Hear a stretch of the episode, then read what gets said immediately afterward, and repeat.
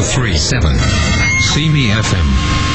Vous écoutez Fantastica avec Christophe Lassens.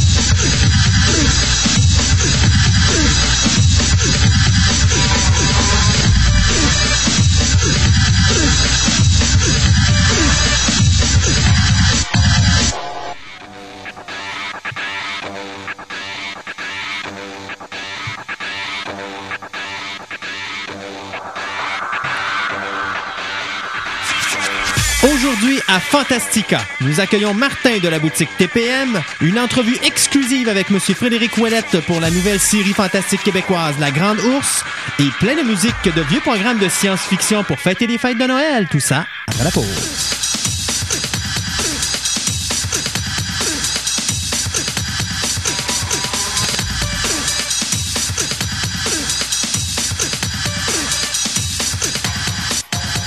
Fantastica. Tous les samedis de midi à 14h, c'est Fantastica, l'émission radio. Deux heures d'informations sur tout ce qui touche l'univers de la science-fiction, de l'horreur et du fantastique, en passant par le cinéma, la télévision, le comic book et la musique.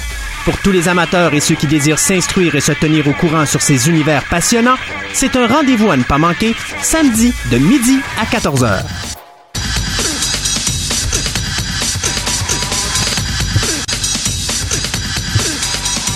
De retour à Fantastica, l'émission radio, et il neige dehors. Euh, Quelle quelle plus belle température qu'on pourrait avoir pour notre dernière émission de l'année. Ben, du soleil, euh, 30 degrés dehors. Ouais, euh, ok, c'est beau. Hey, euh, je veux pas te faire de peine, mais on est à trois jours de Noël, Gaétan. ah. Ah. Ceci dit, ben aujourd'hui, on a euh, un petit spécial pour les auditeurs euh, pour euh, fêter Noël. Ben voyez-vous, comme nous, on aime la science-fiction, l'horreur, le fantastique. On n'est pas comme les gens normaux. On n'écoute pas de la musique de Noël. Nous autres, pendant ce temps-là, on se, on se gâte en écoutant des, des vieux thèmes de vieilles séries de télévision à l'époque. euh, genre comme là, on vient d'écouter Sabrina de Tiny Witch, qui est pas tellement vieux, qui est quand même récent. Mais on a écouté Farscape également, qui est assez récent. Mais plus on va y aller, puis plus on va aller chercher des vieilles choses, genre euh, peut-être quoi, euh, Gontran, Lost in Space, Oui. Madame et son fantôme? Oui. Enfin, on va s'amuser, on va s'amuser, on va s'amuser. Que de délire. Mais pas de délire. grand schtroumpf. Ben oui, hein? Pas de musique du grand schtroumpf. Pas de Schtroumpf, On la non. chantera à la place. Ouais, ça va oui, c'est ça. Ouais, oui, oui, oui. On se tapera ça à la fin de l'émission. Euh, Aujourd'hui, eh bien, euh, comme c'est notre dernière émission de l'année, parce que la semaine prochaine, on sera pas en onde à cause qu'il y a une partie du Radio X, euh, nous, eh bien, on va en profiter pour vous présenter une entrevue exclusive avec euh, Frédéric Ouellette, qui est le créateur et scénariste euh, de l'émission euh, de télévision euh, La Grande Ourse, qui va débuter sur les ondes de Radio-Canada à partir du 5 janvier prochain. Donc, on a eu la chance à Concept de tomber sur Monsieur Ouellette puis de lui parler. Alors, une petite entrevue d'une dizaine de minutes à peu près, euh, qui était bien intéressante parce que sais-tu que Gaëtan, notre ami, ouais, m- notre ami Frédéric, est un grand amateur de Twin Peaks. Je semble me rappeler d'avoir entendu quelque chose de cet Ah-ha. effet il n'y a pas si longtemps. Et j'ai vu des extraits de la série à Concept et puis euh, je suis pas un amateur de québécois, je le cacherai pas, je déteste tout ce qui s'appelle le fait au Québec, il y a rien à date qui m'a qui est venu me chercher dans mes guts qui m'a dit hey j'aime ça Euh, et ça j'avoue que euh, ça m'a attiré un petit peu j'ai bien hâte d'aller d'écouter ça à partir du 5 janvier à Radio Canada mais ça de toute façon On va jeter un œil. on va jeter un œil. On a Martin aussi de la boutique euh, TPM. On espère, euh, ben, en tout cas, je le regarde, il y a encore tous ses membres, donc il s'est bien remis de sa maladie. On n'a pas été obligé de lui couper quoi que ce soit, puis euh, nous non plus de lui donner des vaccins. Euh, il a l'air en forme, en tout cas. Il est toujours aussi rouge, mais ça, ça va passer avec le temps. Et puis, euh, Le fin- ghost talking. Ben, pourquoi? Euh, euh, je suis je suis rouge? Ben, en tout cas, ton gilet l'est. Ah ben oui, mon gilet. là. Ça déteint, hein? Ben oui, c'est ça, ça détend. Et puis moi puis Gaëtan, en fin d'émission, euh, je pense qu'on va se taper un petit plaisir à dire aux gens euh, ce qu'on a aimé comme film de Noël.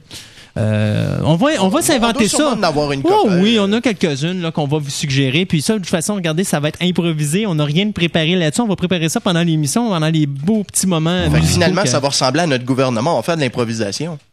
Je fais pas de politique ici. bon, C'est pas le gouvernement, c'est gouverne-aimant. c'est ça. Ah, d'accord. Fait on y va-tu avec les nouvelles? euh, Les nouvelles? oh oui, les nouvelles. Arrête-moi donc ça, ben, toi. ça serait bien. euh, Ah, ça aurait bien du bon sens, hein? Ouais, il faudrait peut-être que ça parte.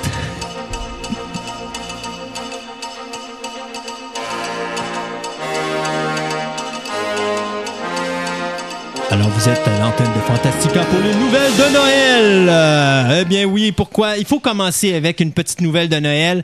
Comme vous le savez tous, on vous en a parlé dans les dernières semaines. MGM Dimension Films, c'est la guerre. Effectivement, les deux maisons de production voulaient faire leur adaptation de Amityville.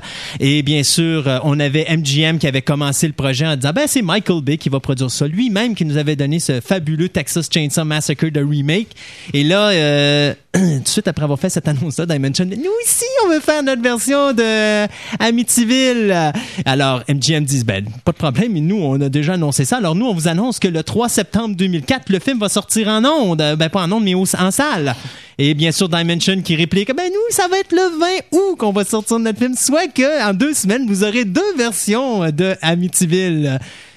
Finalement, euh, les deux compagnies se sont assis, ils se sont dit, écoutez, là, c'est Noël, on peut-tu faire la paix entre les deux entreprises? Puis essayer de penser deux secondes puis de faire juste un film au lieu de mettre l'argent dans quelque chose que finalement, ça va splitter au box-office puis il n'y a pas une des deux compagnies qui va faire de l'argent avec ça. Ouais.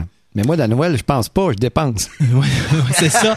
Mais au moins, eux, je vais te dire qu'ils n'ont pas dépensé, ils ont pensé. Oh. Euh, et ils ont très bien réfléchi parce qu'effectivement que les deux compagnies vont s'associer et les rumeurs de Dimension qui avait un scénario terminé, ben c'est chut, Oubliez ça, hein, parce que c'est toute l'équipe de, MGM qui va faire le film, c'est-à-dire euh, toujours l'équipe de Michael Bay qui est là, les producteurs, toute l'équipe qui était là avec MGM est encore là avec le projet de Amityville et toute l'équipe de Dimension qui n'était pas là, mais qui n'avait pas été annoncé, mais qui supposément était bien avancé dans le projet. Ben, je sais pas si c'était bien avancé tant que ça, mais ça a tout pris le, le- le- la, la fenêtre. euh, Bon, la fenêtre de- au moins, ça permettra à deux compagnies de séparer les, euh, le budget. Ben c'est ça et aussi de dire que Dimension et euh, MGM qui font plusieurs projets ensemble, ben ça va continuer, ils vont pouvoir aller main dans la main pendant les fêtes de Noël à dire à tout le monde nous nous sommes lancés des box office Nous nous aimons. Nous nous aimons fort fort fort et euh, bon et voilà. Alors euh, tout ça pour dire que Amityville, mais pour ceux qui auraient aimé avoir euh, deux versions euh, mais malheureusement, vous en aurez juste une. Et ça va sortir le 3 septembre. Sniff. Ben oui, alors le 3 septembre 2003, on- 2004, pardon, nous aurons un remake de The Amityville Horror. Il va être en 3D, celui-là, monsieur? Mais non, il va falloir qu'il en fasse deux autres après pour qu'ils soient en 3D. Ah, ok. Parce que les films 3D, c'est juste quand c'est le troisième de la série. C'est vrai, hein? Spy Kids 3, Jaws 3, Friday the 13 3 et Amityville 3. Ouais, mais Parasite, c'était le premier. Oui, mais il n'y en avait pas d'autres après non plus. Dieu merci. Vous avez des drôles de voix de coup. Ah oui, c'est ça, c'est les fêtes de Noël, on en profite. Et toi, Gaëtan, euh, de ton bar? J'ai un mot de cinq lettres à vous dire. Oh oh. Buffy. Ouais. Non, c'est simplement que l'on va nous produire un troisième film adapté euh, des euh, comment je pourrais dire des longs métrages japonais suite à euh, The Ring et Dark Waters que moi je ne connais même pas, mais enfin. Mais Dark Waters va sortir, je pense, l'année prochaine. Ok. Donc, c'est c'est quelque chose qui est en préparation présentement. C'est supposé mettre, si je me trompe pas, en vedette Jennifer, Jennifer Connelly. Connelly. C'est ça. On va en prendre deux caisses encore une fois. Alors, et oui, alors, euh, mademoiselle Sarah Michelle Gellar sera l'interprète principale euh, du film The Grudge, La Chicane. C'est pas un groupe québécois, ça? Alors, euh, ce sera une version américaine basée sur le film original qui s'appelle Ju-On. Pourquoi j'ai l'impression que ça ressemble à Yu-Gi-Oh? Aucun pas. Aucun. Alors, ce sera euh, donc réalisé par la même personne qui l'a mis en image au Japon, le réalisateur Takashi Shimizu. Euh, ce film sera produit par la société Ghost House Picture, euh, une propriété de Sam Raimi. Très intéressant. D'ailleurs, on a tous sortes de voir Spider-Man 2, je sais pas pourquoi. Mhm. Peut-être Euh, parce qu'on a vu la bande-annonce.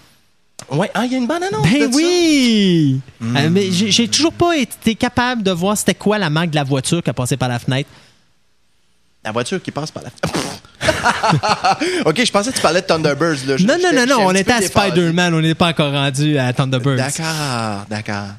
Alors, c'est ça. Alors, Mademoiselle euh, Gellar interprétera une, une assistante à domicile dans le film de Grudge euh, qui se trouve à être aux prises avec un, un fantôme dans une maison subissant des- une malédiction.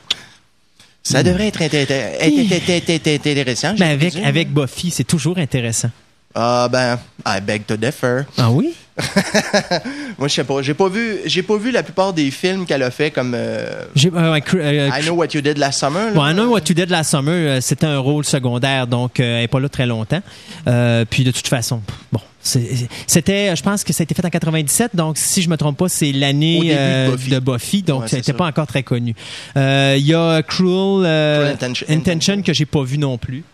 Euh, Ah, c'est vrai, Scooby-Doo? il y a Scooby-Doo, mais oui, mais Scooby-Doo qui fait quand même. euh, bon, j'avais bien rigolé son personnage, qui faisait bien Buffy quand même. Là, elle, elle avait pas laissé tomber son. euh, Buffy en plus fait fille. c'est ça. même, mais non, c'est ça. Alors, mais habituellement, en tout cas, tout ce que j'ai vu dans les dernières saisons de Buffy, Sarah Michelle Gellar a trouvé quand même une grosse profondeur au niveau acting.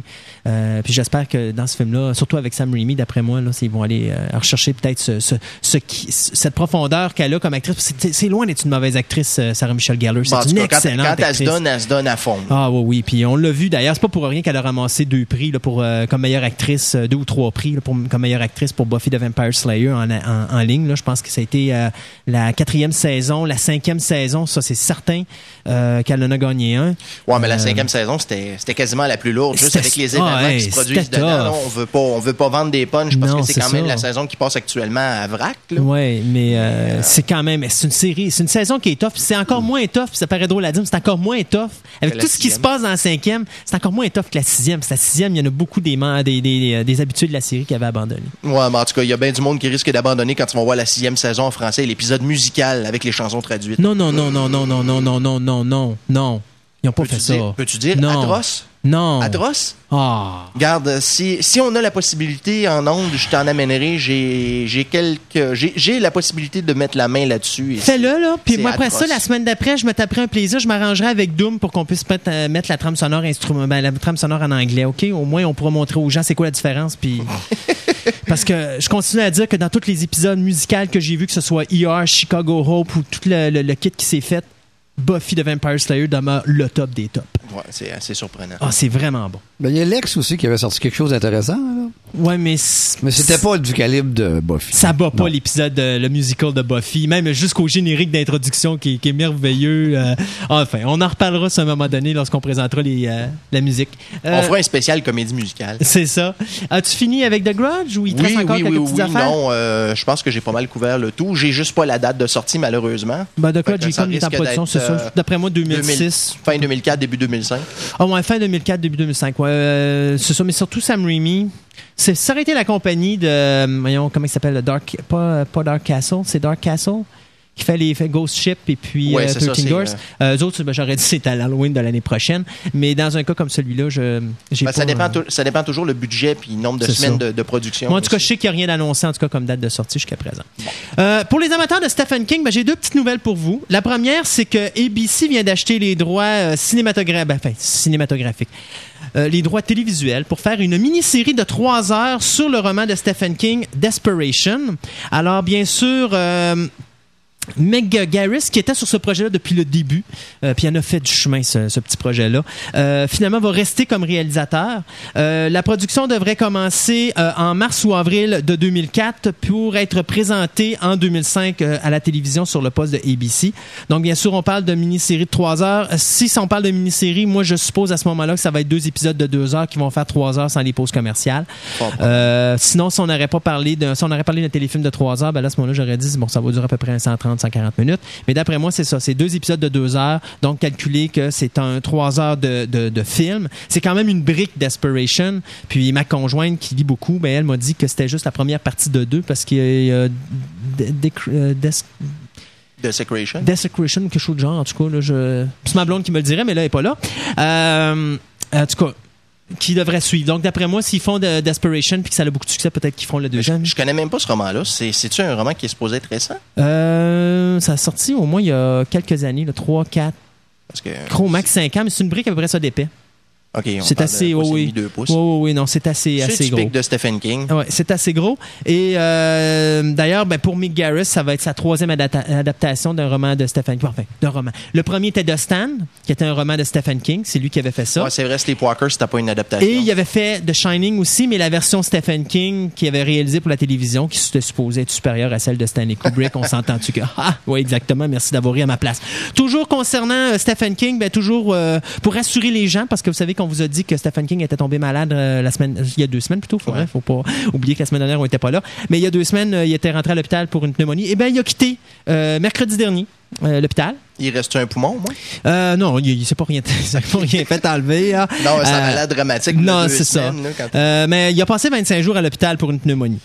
OK? Alors euh, là, bon, ben, ils l'ont retourné à la maison. euh, question qu'il passe les fêtes de, de Noël avec sa famille. On verra par la suite s'il va être capable de rester là ou s'il va devoir revenir à la maison. Mais présentement, euh, il y retourne euh, chez lui pour, euh, pour de bon. Là. Il n'est pas question que ses médecins lui disent de revenir. Donc, euh, on disait justement, en parlant de la, de la pneumonie, on disait qu'elle s'était étendue justement à ses deux poumons. Euh, lorsqu'il, parce qu'il était allé à une, euh, il était allé à New York recevoir un prix. Puis déjà au début, en se rendant à New York, il y avait des problèmes. Et lorsqu'il est revenu, ça vraiment, là, ça allait vraiment mal. Et lorsqu'il est arrivé chez lui, euh, ils l'ont emmené directement à l'hôpital. Puis c'est ça. Là. Donc, euh, sa situation s'était quand même détériorée assez rapidement, mais bon, là, ça va bien. Il s'est remis d'aplomb. Et reste à savoir maintenant, là, je sais qu'il travaille sur ses, ses, euh, ses derniers romans, là, la, la- la- trilogie des. euh, ben, la trilogie. La, la dernière trilogie des Dark Towers, là, parce qu'il écrit le 5, le 6 et le 7, je crois. Alors là, il a fait le 5 qui est sorti récemment euh, dans les librairies. Le 6 devrait sortir l'été prochain, puis le 7 devrait pas tarder à suivre. Puis après ça, c'est la retraite pour Monsieur King. C'est drôle parce que ça a pris tellement de temps avant qu'il avant qu'il dépasse les trois premiers Dark Towers. Ouais. Fait, euh, mon Dieu, c'est au milieu des années 80. Ouais. Mais je pense qu'il avait signé un deal quelque part qui disait qu'il allait finir sa carrière avec ça. Parce que c'est avec ça qu'il va la finir. Bon, au moins, il n'a pas commencé à faire des suites à ses romans. Oui, il y a toujours ça. Alors, de mon côté, euh, on retourne dans le merveilleux monde de la science-fiction avec euh, Monsieur Will Smith, qui, que l'on pourra voir euh, le 16 juillet 2004 dans une adaptation du roman de Isaac Asimov, euh, ou plutôt d'une nouvelle de Isaac Asimov. C'est une si nouvelle. rappelle bien. Oui, oui, oui. C'est ça. iRobot, qui, dont le site est actuellement sur le net, qui, que vous pouvez retrouver à l'adresse www.irobotnow. euh. C'est un site qui a été euh, créé euh, de la même façon que In- Intelligence artificielle et Resident Evil Apocalypse. Soit c'est comme si vous rentriez dans un univers alterné et vous pouviez, voyons, vous trouver des morceaux dans cet univers-là qui ont rapport à la production. Alors, euh, c'est ça, le film va être produit, ou plutôt réalisé par Alex Proyas, euh, qui nous a donné euh, Le Corbeau et euh, Dark City.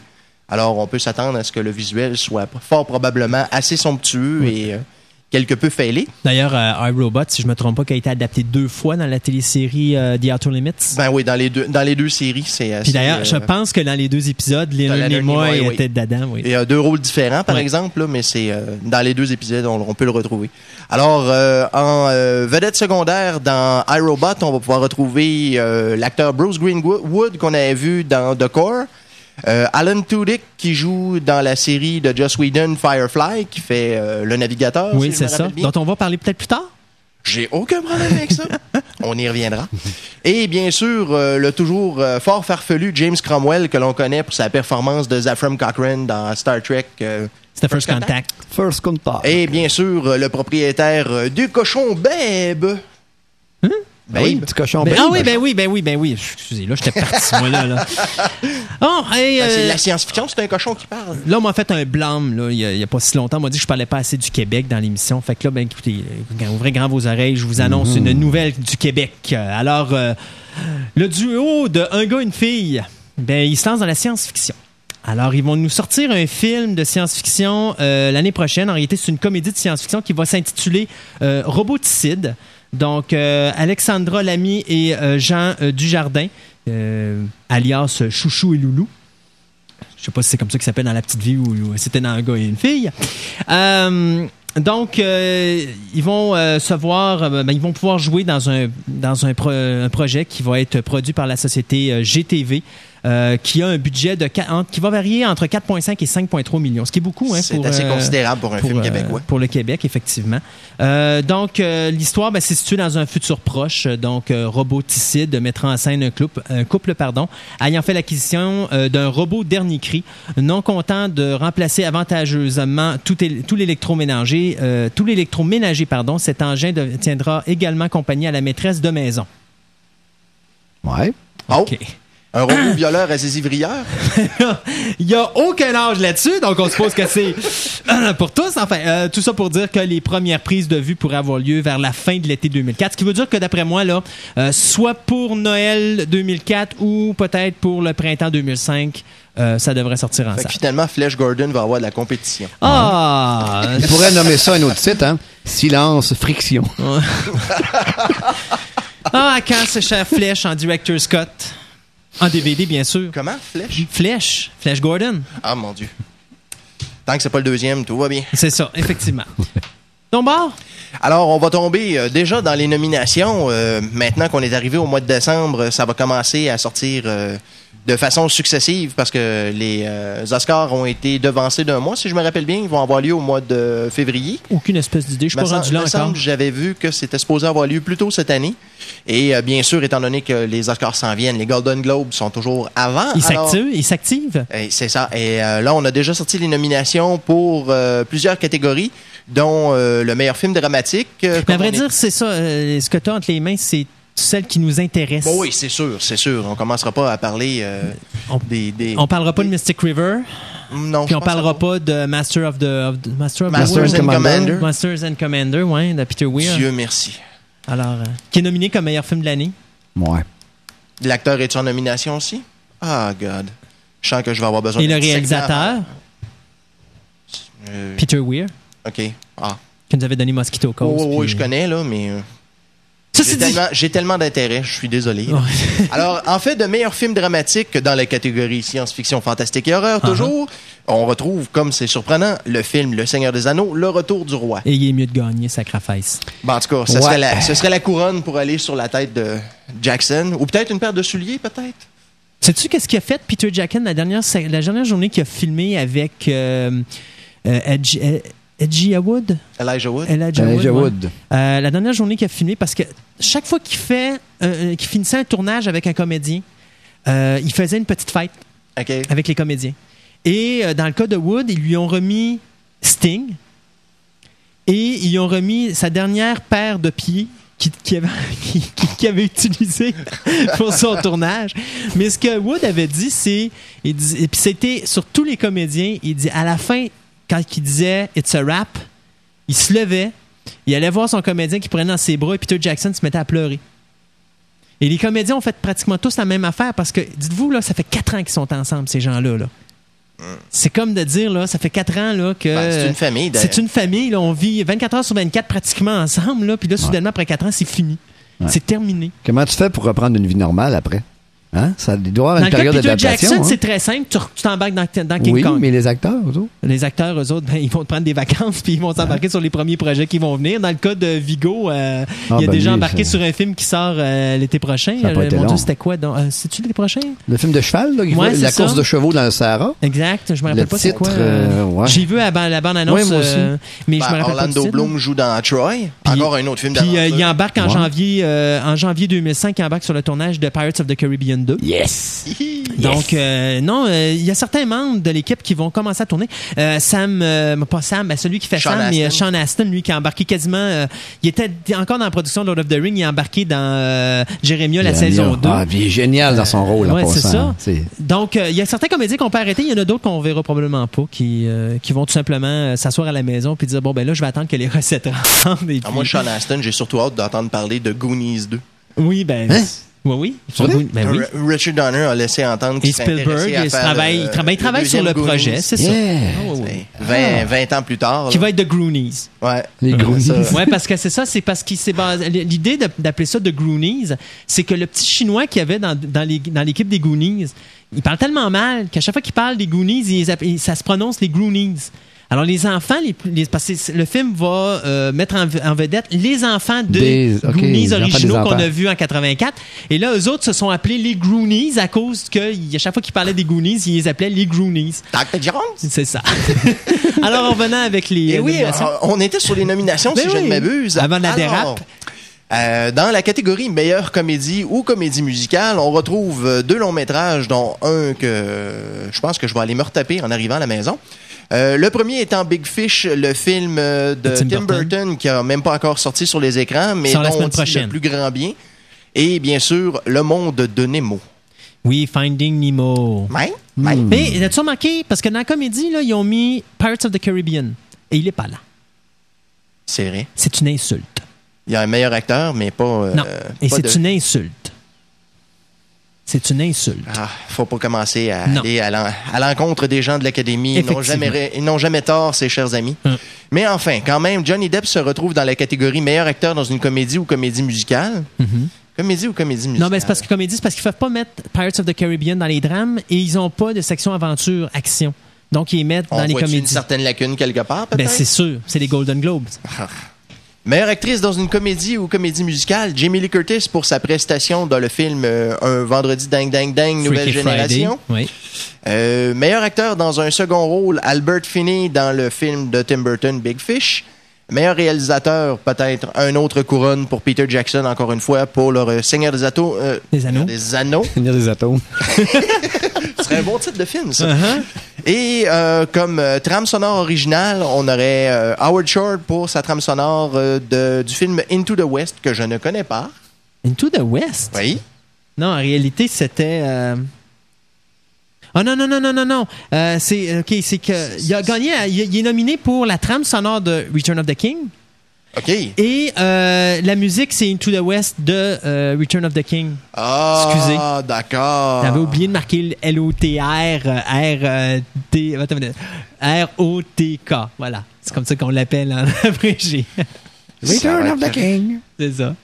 Alors, ça, c'est pour les nominations des Golden Globes 2004. Ouais. Puis là, ben, Et- comme les, les Oscars veulent pas se faire oublier, eux autres, ils poussent en arrière. Ben, c'est ça. Eux autres ont déjà commencé parce que, veux, veux pas, euh, outre la cérémonie principale que tout le monde regarde, il y a toujours la cérémonie des, euh, Des nominations. Hmm. euh, des nominations techniques. Alors, pour les meilleurs effets digitaux de 2003, euh, on retrouve Masters and Commander, on retrouve X-Men United, X-Men 2, euh, Pirates of the Caribbean, Curse of the Black Pearl, euh, Le Seigneur des Anneaux, Retour du Roi, encore une fois, Hulk. Euh, je peux-tu me poser des questions? On passe au prochain, je pense. Euh, Peter Pan, que- qui prend l'affiche ou Le qui a pris 25. l'affiche La semaine prochaine. C'est mercredi, semaine? le Ok. 25. Et Terminator 3. Ouais. Et ça, c'est une première Hollywood. Sept nominations, ça s'est jamais vu.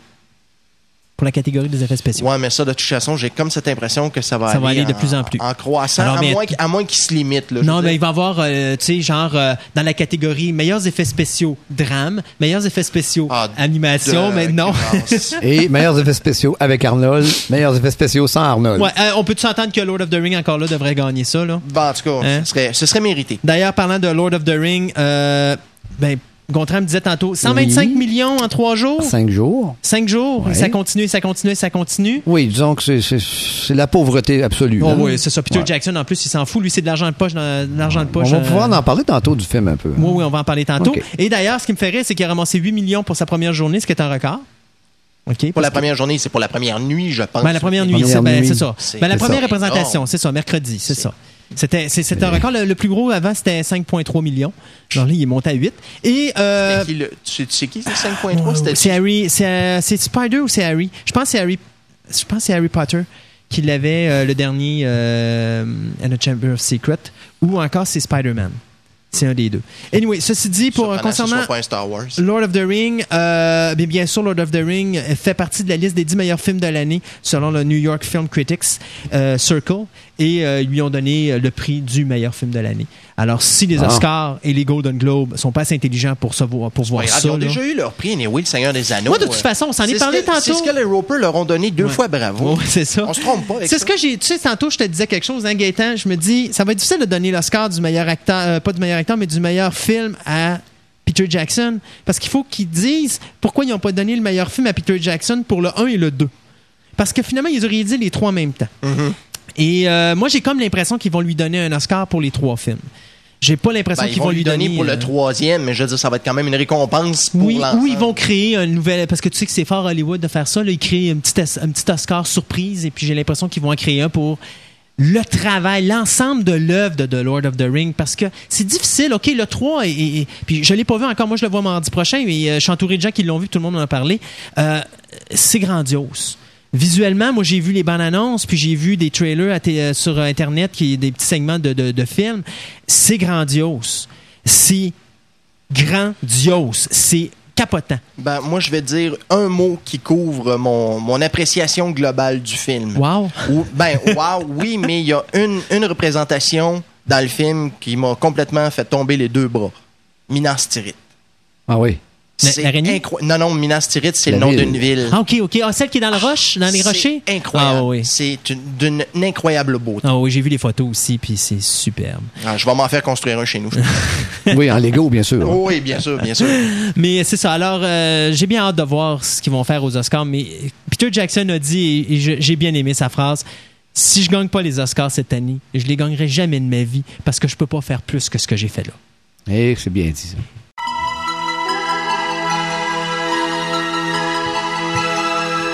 Là, j'en ai coupé, hein, parce que j'avais quatre pages.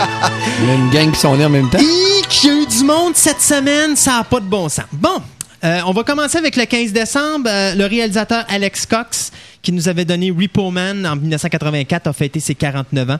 Euh, Don Johnson, un acteur qu'à un moment donné, je me disais, bon, Don Johnson, on peut pas passer à côté, mais je peux pas le nommer, il a jamais rien fait. Et à un moment donné, je suis tombé sur Revenge of the Stepford Wives. Et c'est un petit film fait pour la télévision qui suivait le film de Stepford Wives qui avait été fait au cinéma. Et euh, il jouait euh, l'officier de police euh, qui... euh, qui Ouais, mais il avait joué dans. C'est drôle que tu pas pensé à ça. A Boy and His Dog. Et j'ai même pas. J'ai vu le titre, mais j'ai même pas cliqué. Je me rappelle même pas comment il s'appelle en français. là. C'est pas Un, Apocalypse euh, 2020 ou quelque chose Je sais pas. Je sais pas du tout, du tout. Euh, Michael Shanks, euh, alors bien sûr Daniel Jackson dans Stargate SG-1, euh, qui fête ses 33 ans. Euh, Supergirl, Ellen Slater, fête ses 40 ans. Alan Slater, 40. Oui, elle est née en Ouais, 63. non, c'est vrai. Non, c'est parce qu'il faut que je me, re- je me remette. Quel âge que j'ai, moi, là? là? Ouais, tu sais, bien que je être certain qu'on ne l'oublie pas. Hein? Avec une rubrique comme ça, c'est sûr qu'on l'oubliera pas. Euh, Stuart euh, Townsend, qui avait fait le personnage de Dorian Gray dans The League of Extraordinary Gentlemen, a fêté ses 31 ans. Et euh, Garrett Wang, euh, l'ensign euh, Gary Kim Harry dans Kim. Star Trek Voyager, a fêté ses 35 ans. Le 16 décembre, Arthur C. Clarke, l'auteur de 2001, 2010, euh, 2069 et 3010, a fêté ses 86 chandelles. Euh, D'ailleurs, parlant d'auteur, il y a un auteur dont il y a un film qui sort la semaine prochaine basé sur une de ses nouvelles qui aurait fêté aujourd'hui, ben, fêté le 16 décembre dernier son 75e anniversaire. On parle de? Euh, il est décédé en 82. Euh, on parle de Philippe K. Ah. qui nous avait euh, écrit ben, euh, Blade Runner. Bla- ben, c'est pas vraiment Blade Runner, c'est Do, euh, Do Androids Androids Dreams, of of, Electric euh, Dreams. of Electric Sheep, ouais. euh, Electric Sheep, excusez, excusez, excusez. Alors, euh, lui a fêté ses 75 ans euh, le 16. Et euh, l'actrice euh, Miranda Otto. Hum, ça me dit quelque chose, ça me dit quelque chose, mais je vois pas. C'est Owen dans Lord of the Ring. Ah. Alors, elle a fêté ses 36 ans. D'ailleurs, euh, ça devait fêter fort sur le plateau euh, de tournage de Lord of the Ring parce que Bernard Hill, qui joue Théoden, lui, le lendemain fêtait son 59e anniversaire. Je sais pas si Peter Jackson a fait deux fêtes. Par- Regardant ce gars-là. Ah, ça a été le power pendant Ouais, ouais. deux jours. Ouais, pendant deux jours. On arrête la production pendant deux jours. On fait ça. Let's go, on y va. Euh, D'ailleurs, j'ai écouté euh, le, le deux disques de Lord of the Ring, euh, de Two Towers. Et euh, il y avait... parce que Sean Astin a fait un film qui s'appelait... euh, mon Dieu...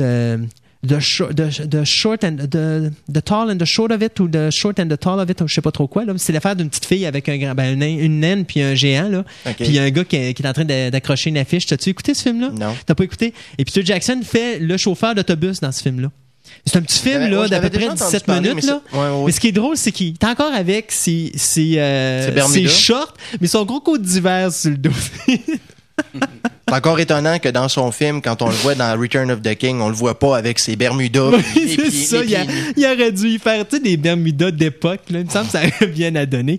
Euh, L'acteur Ernie Hudson, euh, bien sûr, qui interprétait le personnage de euh, Winston dans Ghostbusters euh, 1 et 2, a fêté, lui, ses 58 ans. Mila Jovovich, il joue bien sûr dans Resident Evil 1 et 2, qui va sortir bientôt, Il le deuxième Dallas Multipass. et qui et qui et qui joue également dans euh, The Fifth. Element, le cinquième élément, qui a fêté ses 28 ans. Euh, L'acteur Armin Mueller-Stahl, euh, qui euh, on avait vu dans X-Files de Fight the Future, le film bien sûr, qui faisait le personnage de Conrad, c'est Strughold. Euh, lui, il est né en 1930, donc il a fêté ses 73. Oui. Euh, Bill Pullman, notre président de Independence Day, qui lui a fêté ses 50 ans. Je sais pas, moi, j'ai- j'aime mieux Yop Solo. Euh, Yep Solo, ouais.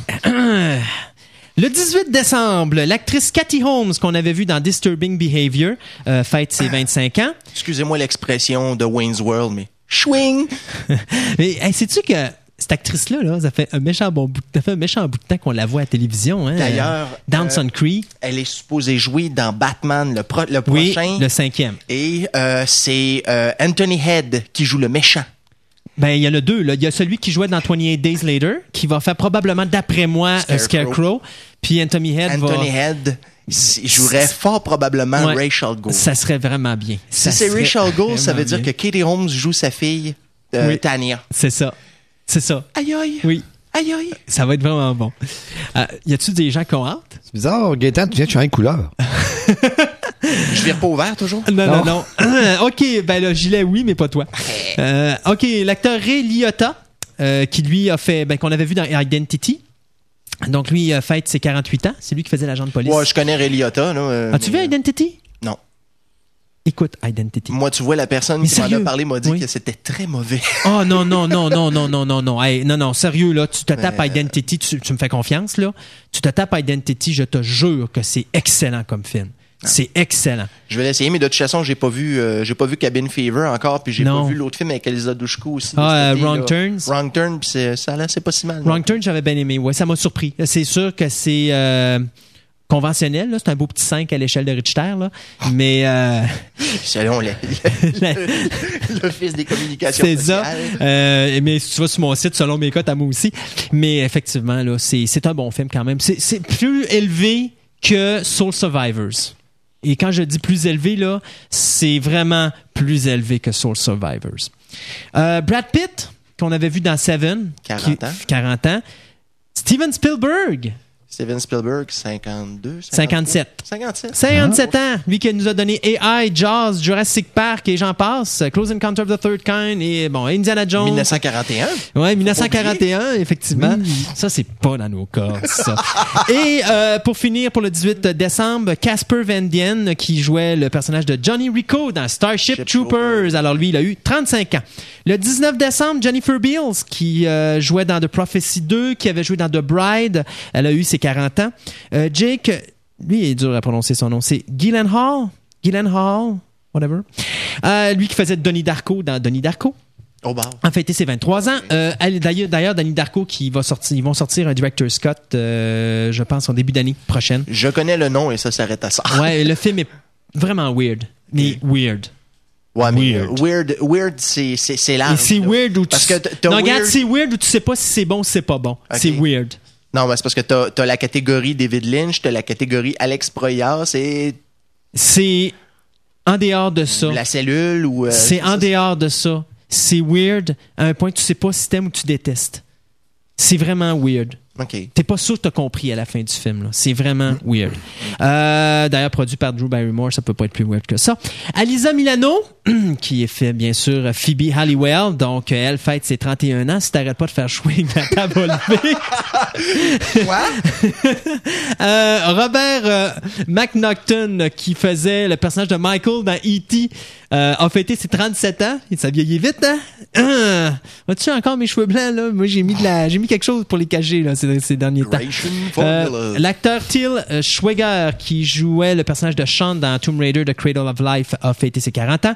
L'actrice torontoise Jessica Steen, qui jouait dans Earth 2, c'est elle qui faisait le docteur Julia Heller. Elle a fêté ses 38 ans. Dans Earth 2, ceux qui représentent, qui, qui se remettent pas en place le nom du personnage, c'est la femme médecin qui était blonde.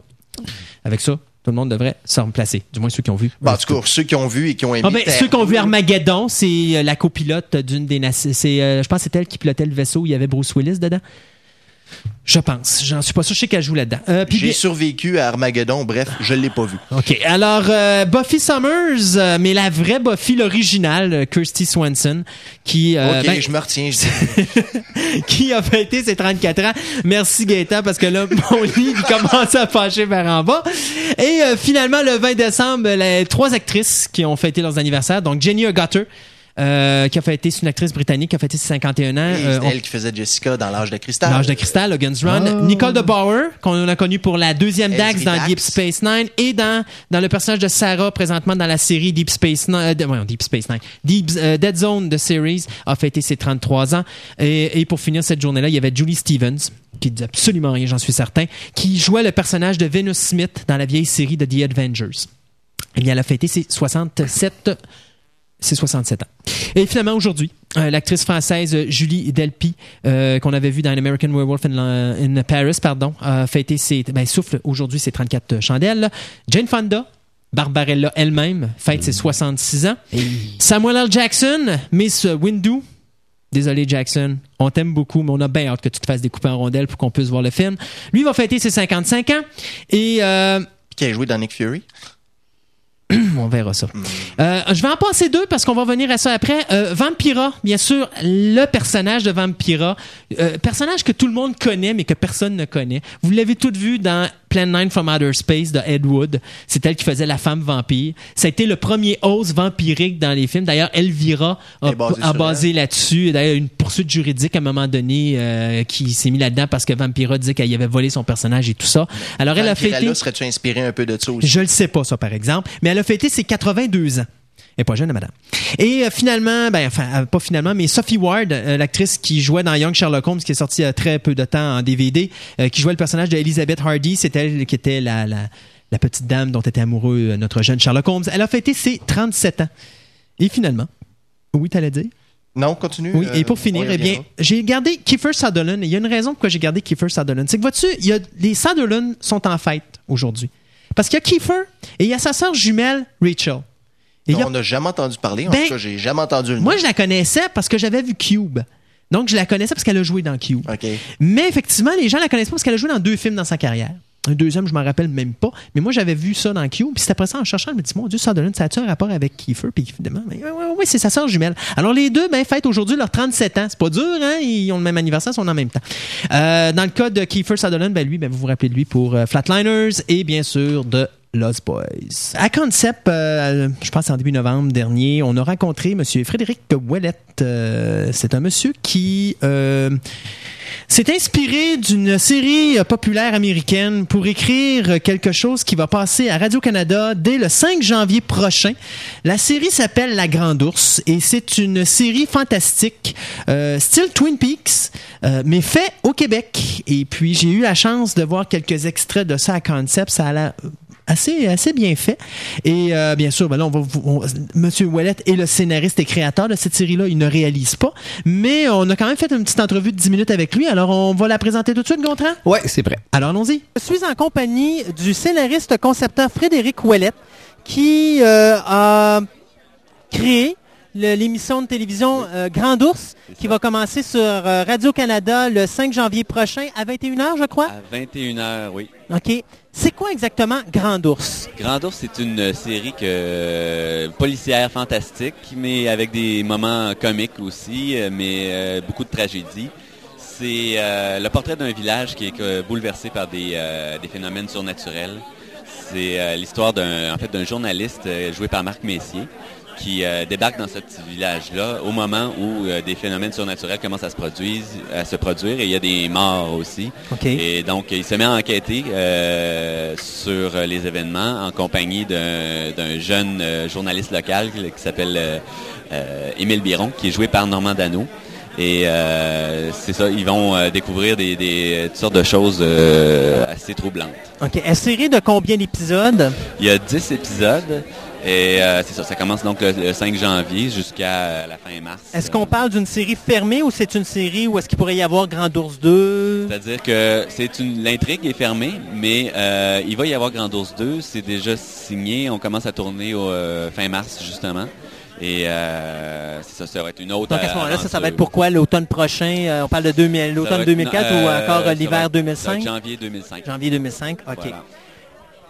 Ça ressemble un petit peu à un genre de Twin Peaks euh, québécois. C'est mon inspiration principale euh, au départ de quand Twin Peaks a passé. J'étais un très grand fan et euh, je- depuis ce temps-là, je caressais le rêve de, de faire une série québécoise où il se passerait, il y aurait cette même intensité-là, cette même, cette même, cette même folie.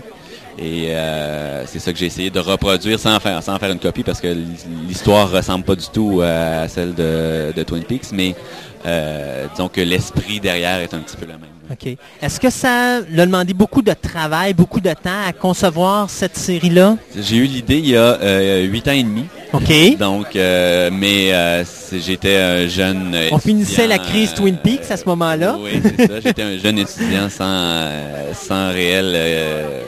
Direction. Ouais, c'est ça. Et euh, finalement, j'ai étudié là-dedans, j'ai rencontré des gens, et puis petit à petit, j'ai fait mon chemin euh, à la télé, puis euh, j'ai finalement ressorti ça de mes tiroirs, puis euh, les gens de Radio-Canada ont beaucoup aimé ça, donc j'ai eu la chance de voir Est-ce que ça a été difficile de faire passer le projet ou ça a passé tout de suite? C'est-à-dire que ça a pris quelques années quand même avant que les gens puissent s'intéresser un petit peu à, à ce genre-là. Au début, c'était quand j'arrivais avec ce projet-là, les gens me disaient non, on n'est pas intéressé. Mais euh, il y a une porte qui s'est ouverte euh, il y a quelques années, là, à la fin des années 90, euh, début 2000, euh, les gens, euh, je sais pas, se sont sentis prêts à, à attaquer ce genre-là ici, que, ce qui n'a jamais été fait. Je suis un peu, je suis content d'être le, le- le pionnier dans ce domaine-là. À la télévision. À, la télévision. Mais euh, en même temps, je me demande un peu pourquoi, là, pourquoi ça a pris tant de temps avant qu'on s'essaye avec euh, une série de ce genre-là. Enfin, je suis content d'avoir la chance d'être le premier. Frédéric, vous, comme tel, euh, bon, tantôt vous me disiez, vous alliez à l'école, à un moment donné, vous ne saviez pas trop quoi faire, et là, vous avez eu la direction d'aller euh, au niveau scénarisation? Oui. Et cinéma ou juste scénarisation? C'était scénarisation en général. Euh, c'est sûr que moi, j'étais plus un fan de cinéma, mais la série Twin Peaks et la série The Kingdom de Lars von Trier aussi m'a montré, euh, m'a ouvert les yeux, m'a fait comprendre qu'il y avait quelque chose à faire avec la télé, qui était, euh, qui sortait des, plus des sentiers battus que ce que je, ce qu'on voyait. Fait qu'en fait, c'est ça qui vous a donné l'inspiration de faire du cinéma au niveau scénaristique? Oui, euh, ben, c'est-à-dire que non, j'aimais beaucoup le cinéma euh, avant le cinéma euh, de tous les genres. En fait, Euh, j'aime autant euh, Back to the Future que Eraserhead ou euh, je suis très ouvert là-dessus. Euh, mais euh, je- la télé, je dois dire que c'est Twin Peaks qui m'a ouvert les yeux, puis de, de Kingdom euh, un peu plus tard. Kingdom, si je me trompe pas, je pense que Stephen King est en train de faire un remake présentement, si on peut dire. Là. Euh, Ah, ouais, il y avait Kingdom, Kingdom Hospital pas. qui commence justement pas loin de votre série, donc Ah, ça va être ouais. votre gros compétiteur cet, Ah, euh, yeah, ben cet là, hiver. Je- si je me trompe pas, c'est au mois de février que ça commence. pas le lundi soir. je ne pourrais pas regarder. Euh, je, vous, je vous dirai ça, j'ai ça quelque part dans mes journaux, je vais vous sortir la date exacte. Euh, pour en venir à... Bon, OK.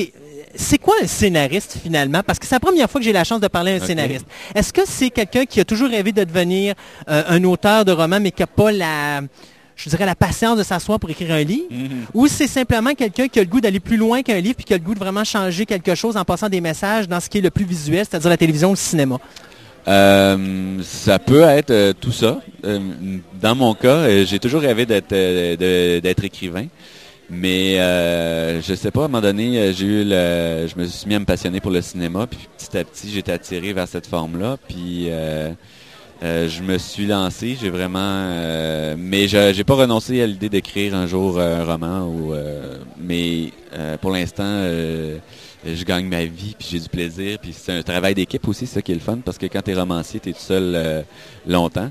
Je suis tout seul longtemps encore, mais je travaille aussi fort euh, sur un, on travaille aussi fort euh, sur un scénario euh, que sur un roman. Je pense que ça Ouais. m'a pris euh, un- une bonne année. euh, Peut-être même plus sur un scénario, si je me trompe pas. ben, c'est parce qu'il parce faut- que- il faut beaucoup retravailler selon les, les- les contraintes budgétaires, selon les, les lieux qu'on trouve pour tourner. Si j'avais prévu une tour euh, de, de- de 50 étages, puis que il y en a, y en a Il y a pas, pas le budget. puis en a pas le budget, mais là, il faut que ça soit la scène ait le même impact, puis que ça se passe ailleurs. Fait qu'il y a, y toutes sortes de, contraintes, mais ça, ça fait partie du, du charme du métier, je pense. Ça-. Ce genre de défi-là euh, est intéressant.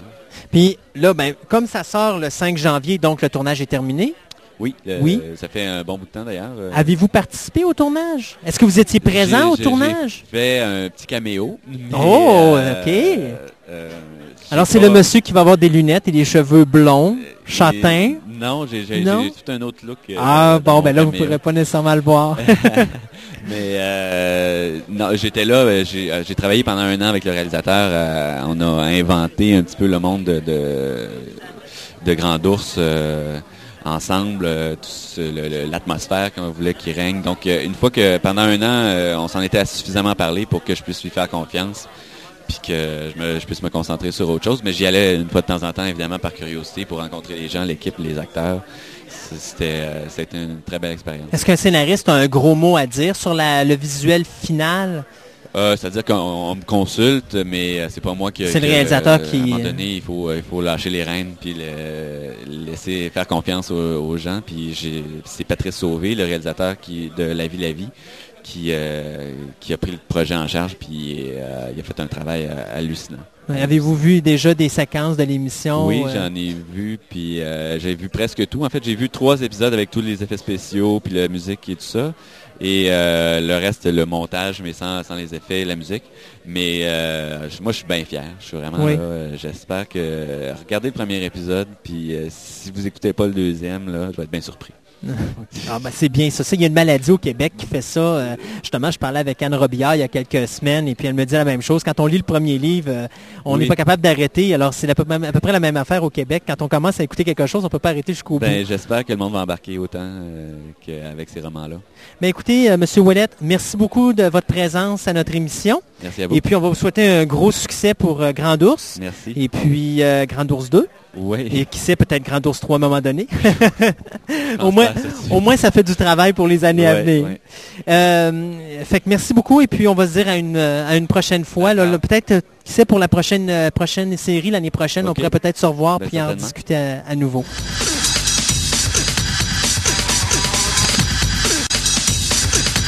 Et on ne peut pas être plus Noël que ça avec, euh, bien sûr, My Favorite Martian, mon martien favori, euh, Fusée XL5 et bien sûr, Madame, son fantôme et son chien qu'on a entendu à la fin. Alors, revenant d'outre-tombe, notre ami Martin de TPM. Salut. Comment ça va, Martin? Ça va bien. Bon, good! Quoi de neuf? Quoi de neuf? Euh, côté figurine, c'est le temps des fêtes. Ben oui. Le film est sorti mercredi. Quel film? Le Seigneur des Anneaux. Ah ouais, c'est sorti! Eh ben oui. Ah Alors, non, les je- figurines. Pourquoi je suis toujours le dernier à être au courant? Ah, Ah, je te dis. mais oui, euh, beaucoup d'arrivages de figurines Seigneur des Anneaux avec la sortie du film, évidemment. Euh, on en a plein de magasins. C'est le dernier temps aussi avant le temps des fêtes. Noël, c'est mercredi le réveillon. Ah- ah oui? Noël. Ben oui! Pourquoi je suis toujours le dernier averti? Alors, euh, On cadeau, un mémo la prochaine fois. Merci beaucoup. cadeau de dernière minute, euh, je pense que c'est l'idéal. Ça peut pas mieux tomber les... pour petits et plus grands. C'est vraiment euh, ce qui ce qui est à vouloir. Il y en a même euh, aussi peu que 10 dollars dans les figurines. Ouais, Donc, ben c'est ça, ils ont sorti des figurines. Ils ont sorti des plus petites là. figurines qui reprennent même des personnages du premier, du deuxième et du troisième film. Donc vraiment pour la gamme au complète, euh, ça va être ça va être un bon choix. Est-ce que c'est des figurines, c'est c'est les mêmes figurines que les premiers sets qui ont sorti ou c'est des modifications des premiers sets? Euh, de ce que j'ai remarqué, ça serait les mêmes figurines que les premiers sets, avec un emballage différent. Euh, S'il y a des détails qui ont changé, j'ai pas personnellement remarqué. Euh, mais euh, je sais que ça va être euh, ça va être populaire. Il y a des ensembles aussi qui sont sortis, les cinq hobbits tout ensemble dans le même emballage. Ben oui, ça vous en avez une montagne? On en a une montagne, Oh, mais oui. Sont là D'ailleurs, euh, j'ai bien aimé votre Gollum. Si vous allez à Fleur de Lys, Oui. voir la boutique de TPM, euh, il y a un petit Gollum dans le centre de vos euh, de votre montagne avec euh, vos petits euh, vos petites euh, vos petits lutins là, vos petits hobbits là. Et euh, le petit Gollum, c'est quoi qu'il y a sur la tête? C'est une espèce de truc argent. Et j'avoue que quand j'ai vu ça en rentrant moi-même un matin pour venir travailler, j'ai fait que c'est donc cute. Oui, c'est cute. un Gollum habillé en Noël mais médiéval.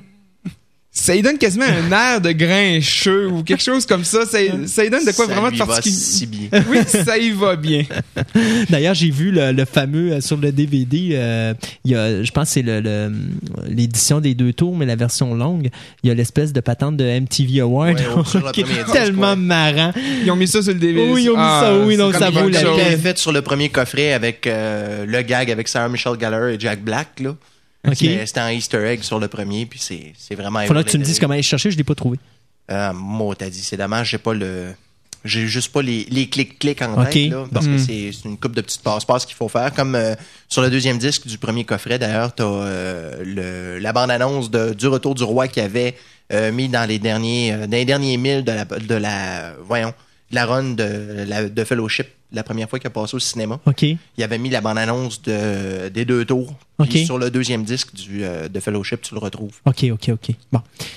On s'est égaré. Mais c'est parce que c'est il neige, c'est glissant, alors on skip pas mal souvent. Là. Sur le Seigneur des Anneaux, on Wow, peut oui. pas passer à côté de toute façon. C'est précieux. Ouais. C'est très précieux. Euh, récemment arrivé aussi en magasin pour les amateurs plus d'horreur, euh, Leatherface et Michael Myers. Pour faire suite aux figurines de Jason et Oui, de Freddy oui. qui étaient sorties aussi. 12 pouces Sideshow Toys. Exactement. Donc, euh, les mêmes prix que pour euh, Freddy et Jason. Donc 54,95. 54,95, la même ça, chose. hein? Tu connais ça, hein? Oui. à sortir euh, dans les figurines de- dans le preview de ce mois-ci. Euh, Excuse? oui. On les a-tu, les maudites figurines de Hellraiser? Oui, on les a eu. Les, Bon! les figurines de Sont Hellraiser. sortis, série 2. Ils sont sortis série 2, mais ils sont partis série 2 aussi. Ah oui, a sorti assez vous avez quelque assez part populaire. derrière votre comptoir une petite montagne qui m'appartient, c'est sûr et Oui, certain. ça c'est sûr. Christophe, ça va être là. Il n'y a pas de problème avec ça. C'est certain. Euh, donc, euh, ouais, Hellraiser aussi, on les a fini par les recevoir euh, après l'Halloween, Ouais. mais on les a quand même eu. euh, D'ailleurs, j'ai eu une, une petite colle aussi concernant les Hellraiser. Je sais pas si tu le sais, au pire, si tu le sais pas, je t'envoie le SKU. Mhm. Euh, on- ils vont, ils- là, euh, NECA m'ont fait quelque chose qui m'a mis de mauvaise humeur. Il nous avait dit dans la première série, vous achetez les six figurines pour avoir votre petit cube. Mhm. Il a dit, c'est la seule façon d'avoir votre petit cube. Oui. Et là, ils vont nous le sortir en pièces détachées, mais dans un petit enrobage. Et là, tu achètes ton petit cube et tu peux le monter comme tu veux chez toi. Et ça, je trouve que ça. c'est manquer de respect aux gens qui ont acheté les six figurines alors que nécessairement, ils n'étaient pas nécessairement intéressés à acheter les six figurines de la première série. Ouais, là, j'avoue que c'est quelque ça, chose. c'est qui- low belt, comme Est-ce on qu'ils vont dit, faire la même chose avec le Pillar of Soul? Je sais pas s'ils vont faire la même chose avec le le Pillar of Soul, mais euh, moi dire que j'ai vu les figurines de cette deuxième série-là sont un petit peu plus attrayantes que la première, parce qu'au niveau des personnages qui sont dedans sont plus intéressants. Hmm. Euh, D'ailleurs, j'ai déjà un SKU pour le, le la troisième série, mais je te dirai ça en dehors des autres. OK.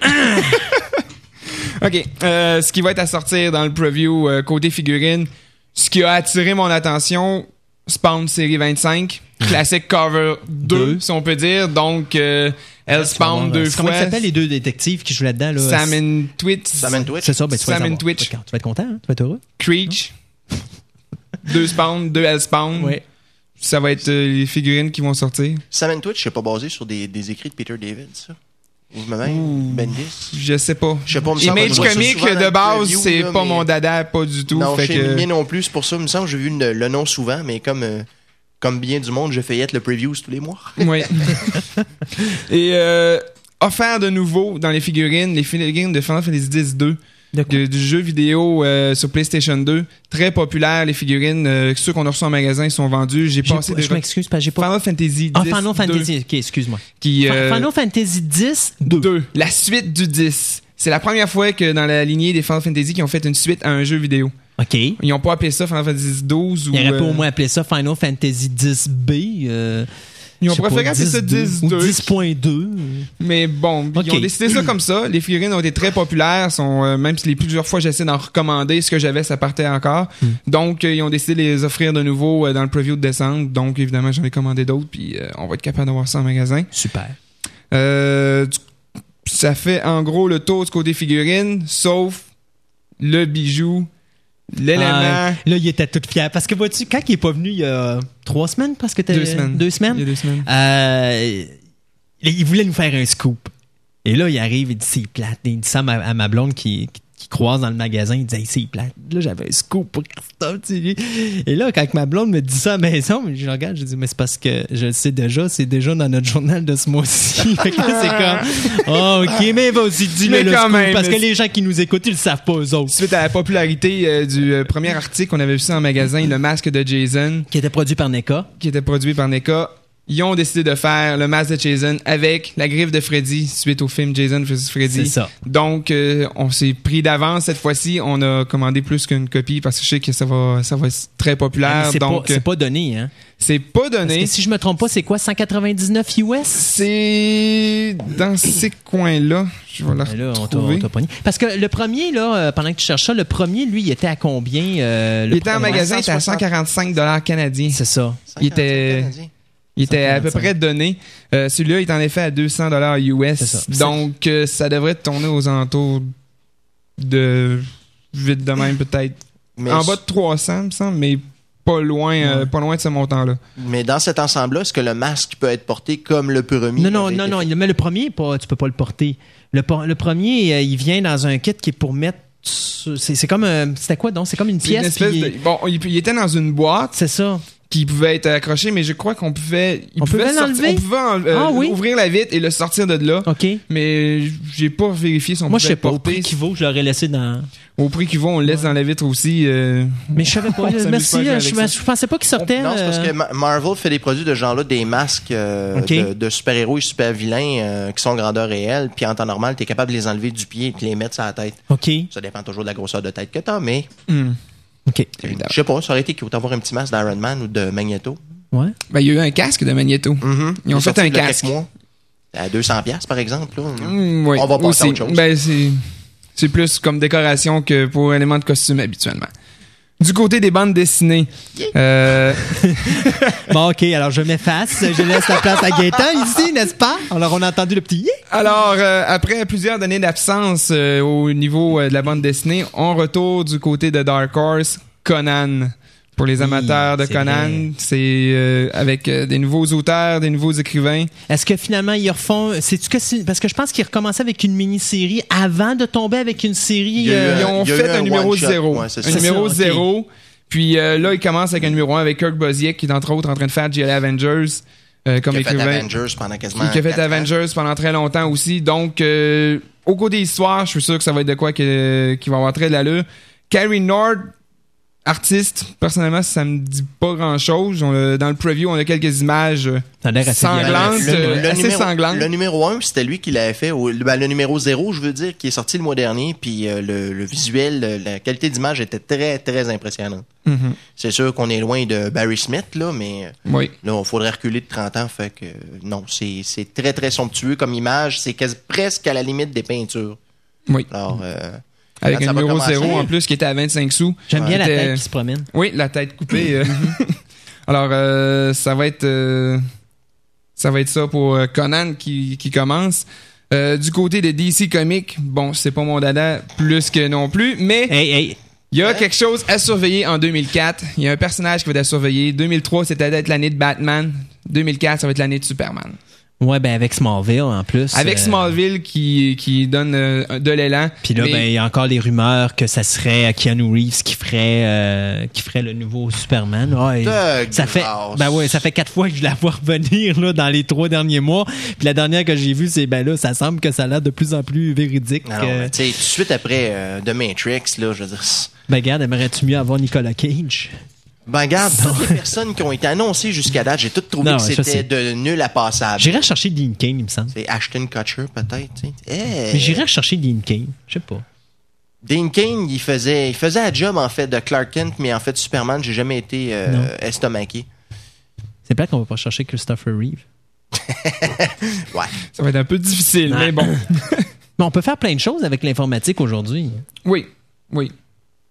Mais euh, ce qui va sortir avec Superman, c'est qu'il commence l'année en grand avec euh, une série Godfall qui va faire euh, passer au travers des trois séries de Superman. Suite à la, à la fin choc de Superman numéro 200, euh, Superman se ramasse sur Krypton.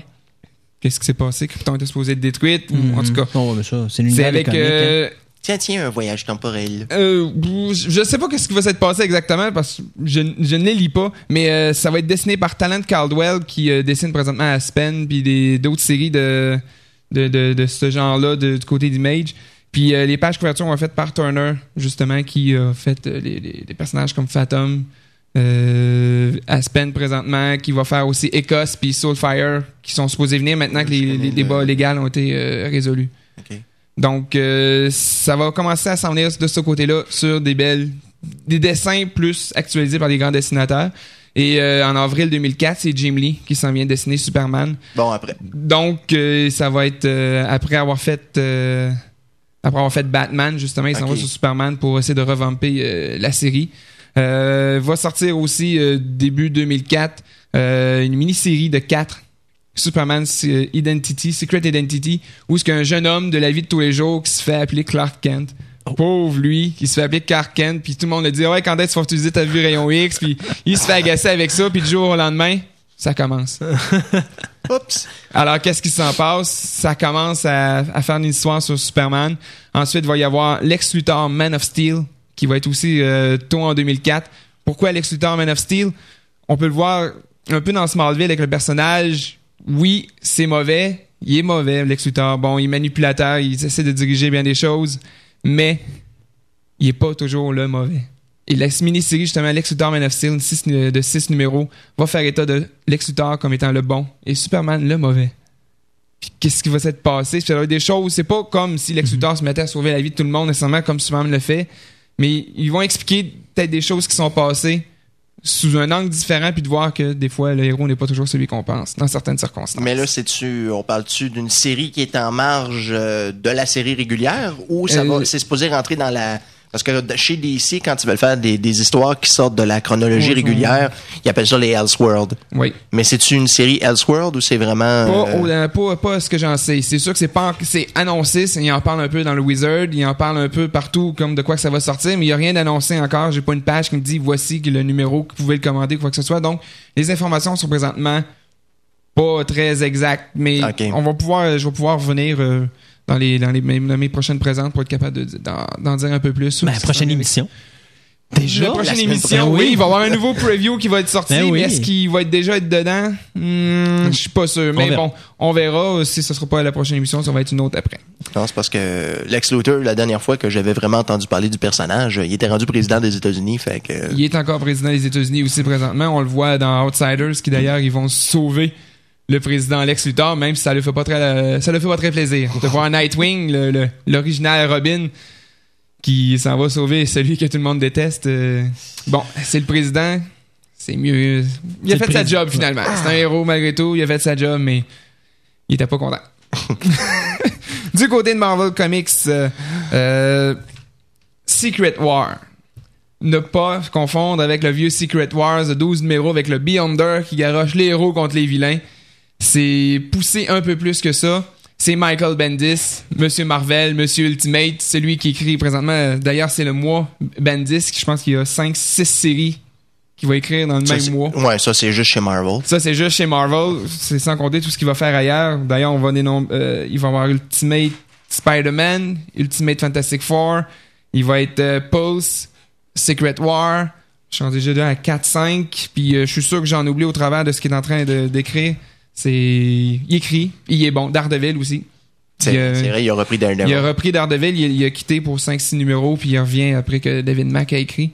Puis euh, ça va être de quoi C'est Nick Fury, je crois, qui découvre qu'il y a de quoi de plus profond en arrière des super vilains.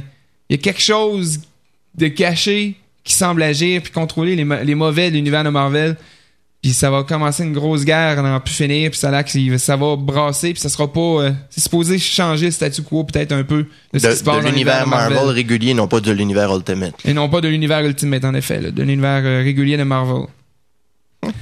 Donc, Je sais ça pas pourquoi ça, ça, ça sent qu'éventuellement peut-être Bendis va devenir éditeur en chef chez Marvel euh, et peut-être s'entourer de meilleurs écrivains que ceux qu'on a à l'heure actuelle. Malgré Oui. que c'est pas tous des pecnos là, mais Non, non, mais il y a... il y a de la faiblesse un peu. Il y a de la faiblesse un peu, puis c'est pas pour rien que plusieurs séries s'arrêtent euh, après la, la vague euh, de, de tsunami qu'il avait lancé euh, l'an passé. Et ça, le run, le run de marée est en train de retomber. Oui, le run de marée est en train de s'essouffler. Namor se termine, euh, Sentinel se termine, et probablement qu'il y en a plusieurs autres qui vont arrêter dans, dans pas grand temps de, de ces séries-là. Ils vont avoir gardé euh, les meilleurs au travers. C'est un classique de Marvel de partir plein de séries puis d'en garder juste 4-5 après un an ou deux. Ils ont toujours fait ça. On dirait qu'ils n'ont jamais compris que lancer 40 produits en même temps, c'est pas nécessairement la meilleure façon. Ouais, mais t'as juste à regarder combien de séries de Kazar, puis d'Alpha Flight, puis d'autres euh, niaiseries de genre. Namor, c'est sa troisième série, troisième, quatrième Trois, série. quatrième série, Namor, Ça, ça euh, Moon quoi, Knight, ça a été la même chose aussi. Ouais, c'est ça. Un retour de Cloak and Dagger dans The Runaways. Ah, God. Eh oui, des personnages sortis d'outre-tombe comme ça. Ben, puis retombent, puis qui, moi, tant ça qu'à moi, ils toujours. nulle euh, part. C'est... c'est Namor, euh, ça finissait au numéro 12, je pense. Oui, Namor se termine 12. au numéro 12. Et pourtant, Namor est un des premiers super-héros à avoir été créés. Ouais. Mhm. Mais on dirait qu'ils sont pas capables de Puis garder. euh, non, ben il arrive pas, c'est ça, à côté. Le, Ils arrivent le- pas à côté. Euh, puis Sentinelle, eux autres? Sentinelle, c'est tout simplement un, un gros... euh, Mais je un, gros sentinelle Ouais. C'est un peu comme le- l'espèce de film euh, japonais euh, Moi et mon Iron robot Giant, géant, ouais. Iron Giant. Si on fait une bande dessinée à la ça, un, Un peu, Mais ça, c'est à quel numéro? Ça va finir? ça a fini aussi au numéro 12. Ah, ça finit déjà? Ça, ça finit au numéro Ah, 12. sont finis les deux? Fini, fini, là? C'est les, les derniers numéros sont annoncés dans le preview. C'est ça, ok, ça, va- Donc, ça va il sortir. mais- Ça va finir euh, Ok. Ben, celui-là, ça février, serait mars. sorti février, ouais. Février-mars. Donc, euh, ça ira pas bien ben loin pour ça. Euh, D'autres choses intéressantes du côté de Marvel? Post que j'avais déjà parlé par Bendis, encore une fois. C'était le personnage d'Alias qui était fait pour euh, dans Max Comic pour adultes, public averti. Ça, avec des euh, mots de quatre lettres qui habituellement ne se prononcent pas ou ne s'écrivent pas. Ah, Il est devenu maintenant public général et elle va travailler au Daily Bugle comme journaliste. Donc, euh, Une série plein de pages sur ce qui se passe avec, euh, à travailler en collaboration avec Ben Urich pour euh, faire des reportages. Donc, euh, Spider-Man et les autres héros, peut-être un peu plus les dessous de ce qui se passe. Je vais lui donner une chance, voir où c'est que ça va mener, puis voir ce que ça va donner. Je crois que ça va être, euh, ça pourra avoir de quoi intéressant. Bon, de toute façon, Bendis. Avec Bendis, on se trompe pas beaucoup. Contrairement, par exemple, à Grant Morrison avec New X-Men. Ça, il, me reste encore la conclusion de la storyline avec Magneto à voir. Fait que, euh, Je gâcherai pas de punch à ce moment-là en analysant, mais euh, oh, OK. big j'ai vraiment de la misère avec Grant Morrison. Je suis capable d'être objectif. C'est quand même le meilleur vendeur dans les titres de X-Men. C'est ce qui sont le mieux. C'est ce qui. Il y a, de quoi. Il y a un bon potentiel. Il a pas peur de foncer et de faire des changements dans l'univers des X-Men parce que pendant des années, des fois, il se passe rien. Puis là, il a fait euh, deux changements majeurs. Deux personnes qui meurent dans, New X-Men 150. Il annonçait toujours la mort d'un X-Men, mais il a oublié de parler d'une autre personne qui meurt aussi importante. Puis si, si Marvel tient ce qu'ils ont fait avec Marvel Universe The End, il n'y a plus de résurrection possible. Ah. C'était le problème de l'univers de Marvel que Thanos a réglé dans Marvel Universe The End. C'est depuis la résurrection de Wonder Man dans les vieux numéros d'Avengers que ça a commencé à avoir des problèmes de toujours quelqu'un qui revient à la vie. Puis supposément que là, c'est supposé être réglé. Donc Psylocke est morte, elle est morte, elle va rester morte. Colossus est mort, il va rester mort.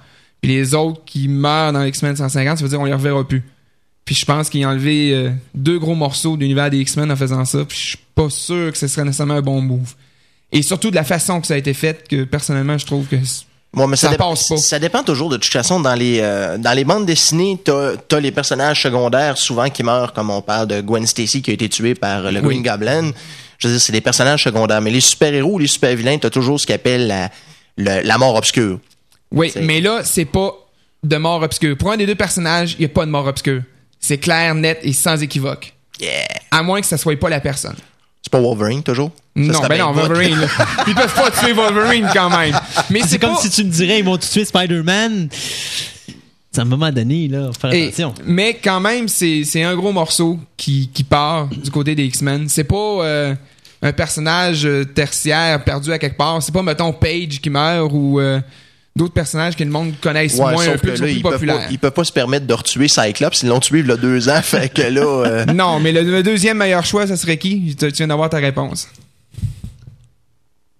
holy shit. Hey, hey, hey, hey, hey, ça va bien, là. Bon. OK. En tout cas, Ouais. tu le liras tantôt. Mais euh, non, c'est ça. Puis euh, Grant Morrison a essayé de nous amener de quoi de grandiose? Il nous a amené la, la destruction de Genosha. Il nous a amené la révélation que Xavier est un mutant à tout le, à tout le monde sur la planète. Euh, dans l'univers de Marvel, personne ne savait que Xavier était un mutant. Euh, Il y en a qui pas les bons comic books pour moi. oui, mais il n'y avait pas les comic books dans cet univers-là. Euh, il a amené la sœur jumelle de Xavier qui était morte, mais qui était restée comme un esprit vivante, qui a pris. Bon, en tout cas, il a, il a fait de quoi qui a avancé. Mais à chaque fois que j'ai lu ça, à chaque fois que je savais que c'est quelque chose comme ça qui s'en venait, qu'on avait parlé, puis que je me suis mis à lire ça par la suite, parce que j'ai manqué 5 ans de, de- de lecture de bande dessinée, j'en lis ça, puis je fais. Ça manque de quoi?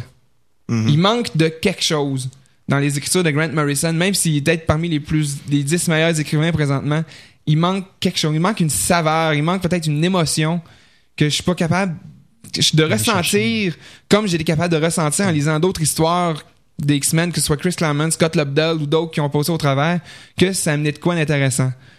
Donc, Malgré que c'est le seul auteur qui nous a montré euh, Cyclops prendre une brosse avec Wolverine. Ça, Oui. c'était assez drôle. Oui, je suis tout à fait d'accord. Et Pauvre Cyclops, c'est- mais en tout cas, Cyclope et Wolverine sont pas partis avec sa voiture puis il l'a laissé là dans Ben, le c'est parce que vois-tu, Wolverine, il peut boire, il peut boire, il peut boire, il peut boire, et son Ben oui, système ça, ça, il c'est- le c'est régénère. ouais, Mais c'est ça. Cyclops, rendu à une certaine marge, je pense que je vais aller aux toilettes. et surtout de faire un concours de celui qui boit qui bat l'autre en buvage d'alcool, ça a comme fait bon, ok, moment humoristique, il y a eu des bons moments malgré tout, mais Grant Morrison, je suis, de mon avis à moi, n'est pas n'est pas un des mes meilleurs des auteurs. Puis même quand il a commencé JLA, Euh, les, je sais que j'ai lu les 17 premiers numéros. J'ai eu l'impression des fois qu'il garochait des choses, qu'au lieu de, de faire un, un bon combat dans les X-Men sur Genosha avec 16 millions de mutants, peut-être contre une centaine, milliers de sentinelles, je suis pas capable de gober que 16 millions de mutants pas capable de, défa- de défaire, de, de se défendre mieux que ça contre des, contre, des, contre des robots qui sont juste là pour les tuer. Ouais, Surtout, avec euh, Magneto présent, entre autres. mhm. J'ai eu de la misère, j'ai eu de la misère à, à croire à ça. Fait que j'ai fait bon, ok, ça peut arriver, ils voulaient s'en débarrasser. Les qui ont été éliminés à peu près trois fois des souterrains puis sont toujours là. Mais bon, ils voulaient brasser des choses, ils voulaient changer des choses. J'ai vu, euh, c'était capable de remarquer que dans Extreme X-Men, dans Uncanny X-Men, il n'y avait pas le choix d'enchaîner avec ce que lui avait changé. Donc, ils ont suivi. Chris Claremont, habituellement, était un leader en, écri- en, en tant qu'écrivain et cette fois-ci, il est obligé de suivre ce qui se passait dans, Ben, j'espère, avec Grant que- Morrison. Grant Morrison a quasiment tout défait ce que Chris Claremont avait créé. Fait que, À peu près, oui. Mais bon. Chris Claremont aussi, bon, je vais, je vais passer de commentaires sur un autre écrivain que je trouve que ses meilleures années étaient peut-être en arrière quand il écrivait avec John Byrne. Mhm. Ah ouais, Extreme. X-Men est sur les, les Destiny's Diaries, puis j'ai lu au moins une bonne partie des BD, puis ça mène à rien. Si, c'est, on dirait, en, par- en retrait à ce qui était supposé se passer dans Extreme X-Men, puis ils mettaient des aventures. Donc, le but, le, le- le- le- la raison d'être de l'équipe est en second plan. Puis le reste, c'est on, on s'en va, on fait de quoi, puis il se passe à peu près quelque chose. Les histoires, quand même, sont bonnes. Ouais, mais il y a beaucoup de verbiage, par exemple. Je trouve que. oui, mais des fois, je préfère Claremont, voir... ça perd. Oui, mais au moins, quand il y a eu euh, l'invasion euh, Extreme X-Men 10 à 18, c'est normal quand il expose- qu'il se passe de quoi de gros sur la planète, moment donné, tu vois les Avengers qui essaient de se pointer à la face pour venir faire de quoi. Puis lui, il en a tenu compte. Grant Morrison, quand Magneto a pris contrôle de, Ma- de Manhattan, c'est bizarre, mais il n'y a pas de Fantastic Four, il n'y a pas de- de- de- d'Avengers, il n'y a même pas les autres membres des, des- des X-Men qui sont dans Uncanny ou Extreme X-Men qui essaient de s'en mêler, il se passe rien. On dirait qu'il a oublié de quoi d'important à quelque part, puis bon. Ils ont oublié Spider. Il a oublié Spider-Man, il a oublié tout plein de monde comme ça, comme si tout le monde était disparu de la planète puis ils sont en train de faire autre chose. Mais bon, Ils sont tous partis. ils sont de partis. se sont allés prendre leur- ils sont- allés faire couper les cheveux. Mais ils sont nos super-héros. Ils sont partis prendre leur beau vril. Ouais, à peu près. Et je vais conclure avec une nouvelle qui va, euh, une mini-série Oh, oh. qui va toucher les amateurs de science-fiction Ghostbuster. Hmm. Une mini-série de quatre numéros qui va commencer pour éventuellement probablement lancer une série continue par la suite. Ouais, ok, parce que moi j'ai de la misère avec les. Tu vois, je regarde là, il y a, ben là, il y a la patente qui se passe avec Snake Plissken. Euh, j'ai acheté ces, Oui. ces bandes dessinées là, en me disant bah ça va être intéressant, mais là j'apprends que c'est quatre numéros, puis Mhm. là ben la raison que c'est devenu quatre numéros c'est parce que CrossGen ça va très mal. La compagnie qui faisait Snake Plissken a dit ah CrossGen on veut plus rien savoir de vous autres, on enlève Snake Plissken de votre compagnie, on Mhm. va distribuer par nous-mêmes le numéro 3 et le 4, vous allez avoir ça. Sauf que j'ai lu le 1 et le 2 et il n'y a pas d'histoire. Et c'est dur de créer une histoire avec quatre numéros, alors surtout quand tu commences à zéro. Alors qu'est-ce qu'ils vont faire avec Ghostbusters pendant quatre numéros? Si tu me dis qu'il y a à la suite une série qui va suivre, content, d'accord, oui, je suis content, ça m'intéresse. C'est ce que j'ai entendu. Si c'est juste quatre numéros, je commence à avoir ma claque avec euh, Snake Plissken, puis c'est un de mes personnages favoris en plus là. Fait que. Mais euh, on va voir. C'est euh, c'est pas québécois, mais la maison d'édition, celles qui vont les produire, c'est québécois. ok. Ils font aussi Tron 2.0. On va voir. Bon, on va voir. Ça, ça sort quand? Euh, ça sort en février. Février le premier? En février, le premier numéro. Donc, euh, Puis là, on a nos héros favoris, euh, Winston. euh, Oh, et les quatre héros. Slimer, euh, qui va être déjà dedans. euh, oui. Je sais pas si ça va être du côté bon, comme dans, la, comme dans le dessin animé qui avait passé à la télévision, mais on ça le voit bien ce qu'ils veulent avoir. S'ils veulent avoir les fans de Ghostbusters, ils vont aller chercher le film. S'ils veulent avoir, ben remarque que dans le film, Ghost, Slimer devient bon dans le deuxième. Mhm. Mais euh, s'ils suivent le comic book, ben là. On verra ce que ça va donner. Monsieur Martin, merci beaucoup. Ça m'a fait Nous, on plaisir. se revoit le 4 janvier. On se revoit soit le 4 notre janvier. prochaine émission. Oui. Hey, c'est pas pire, deux en ligne. Eh oui, avec un nouveau preview qui va être sorti. Hey, donc, simple. tout plein encore de Eh, vas parler. te- Puis là, tu vas pouvoir nous sortir des scoops. euh. J'espère. J'espère.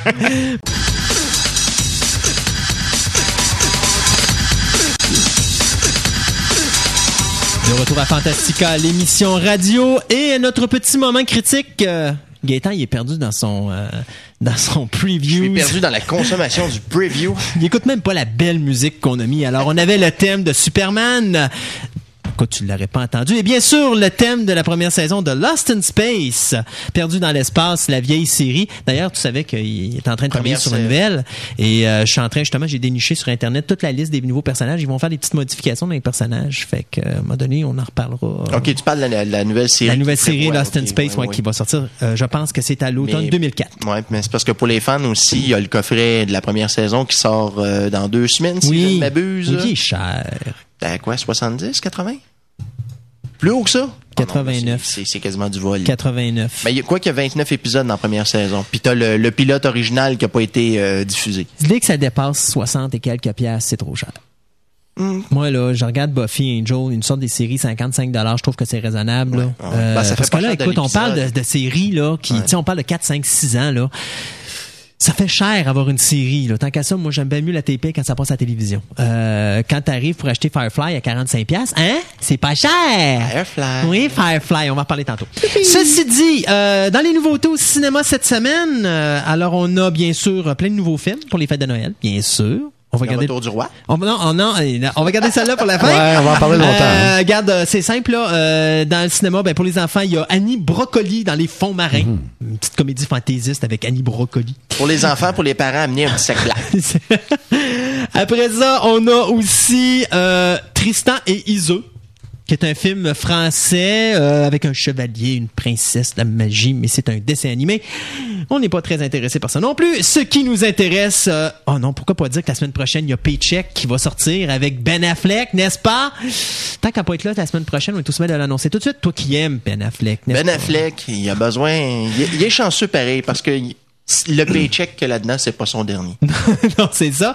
Et euh, bien sûr, euh, qui est basé sur la nouvelle de Philippe K. Dick, comme on disait en début d'émission, et euh, probablement le film de Noël après celui dont on va parler dans quelques instants, qui est Peter Pan. Peter Pan, la version cinématographique, qui risque d'être quelque chose d'assez grandiose, merci.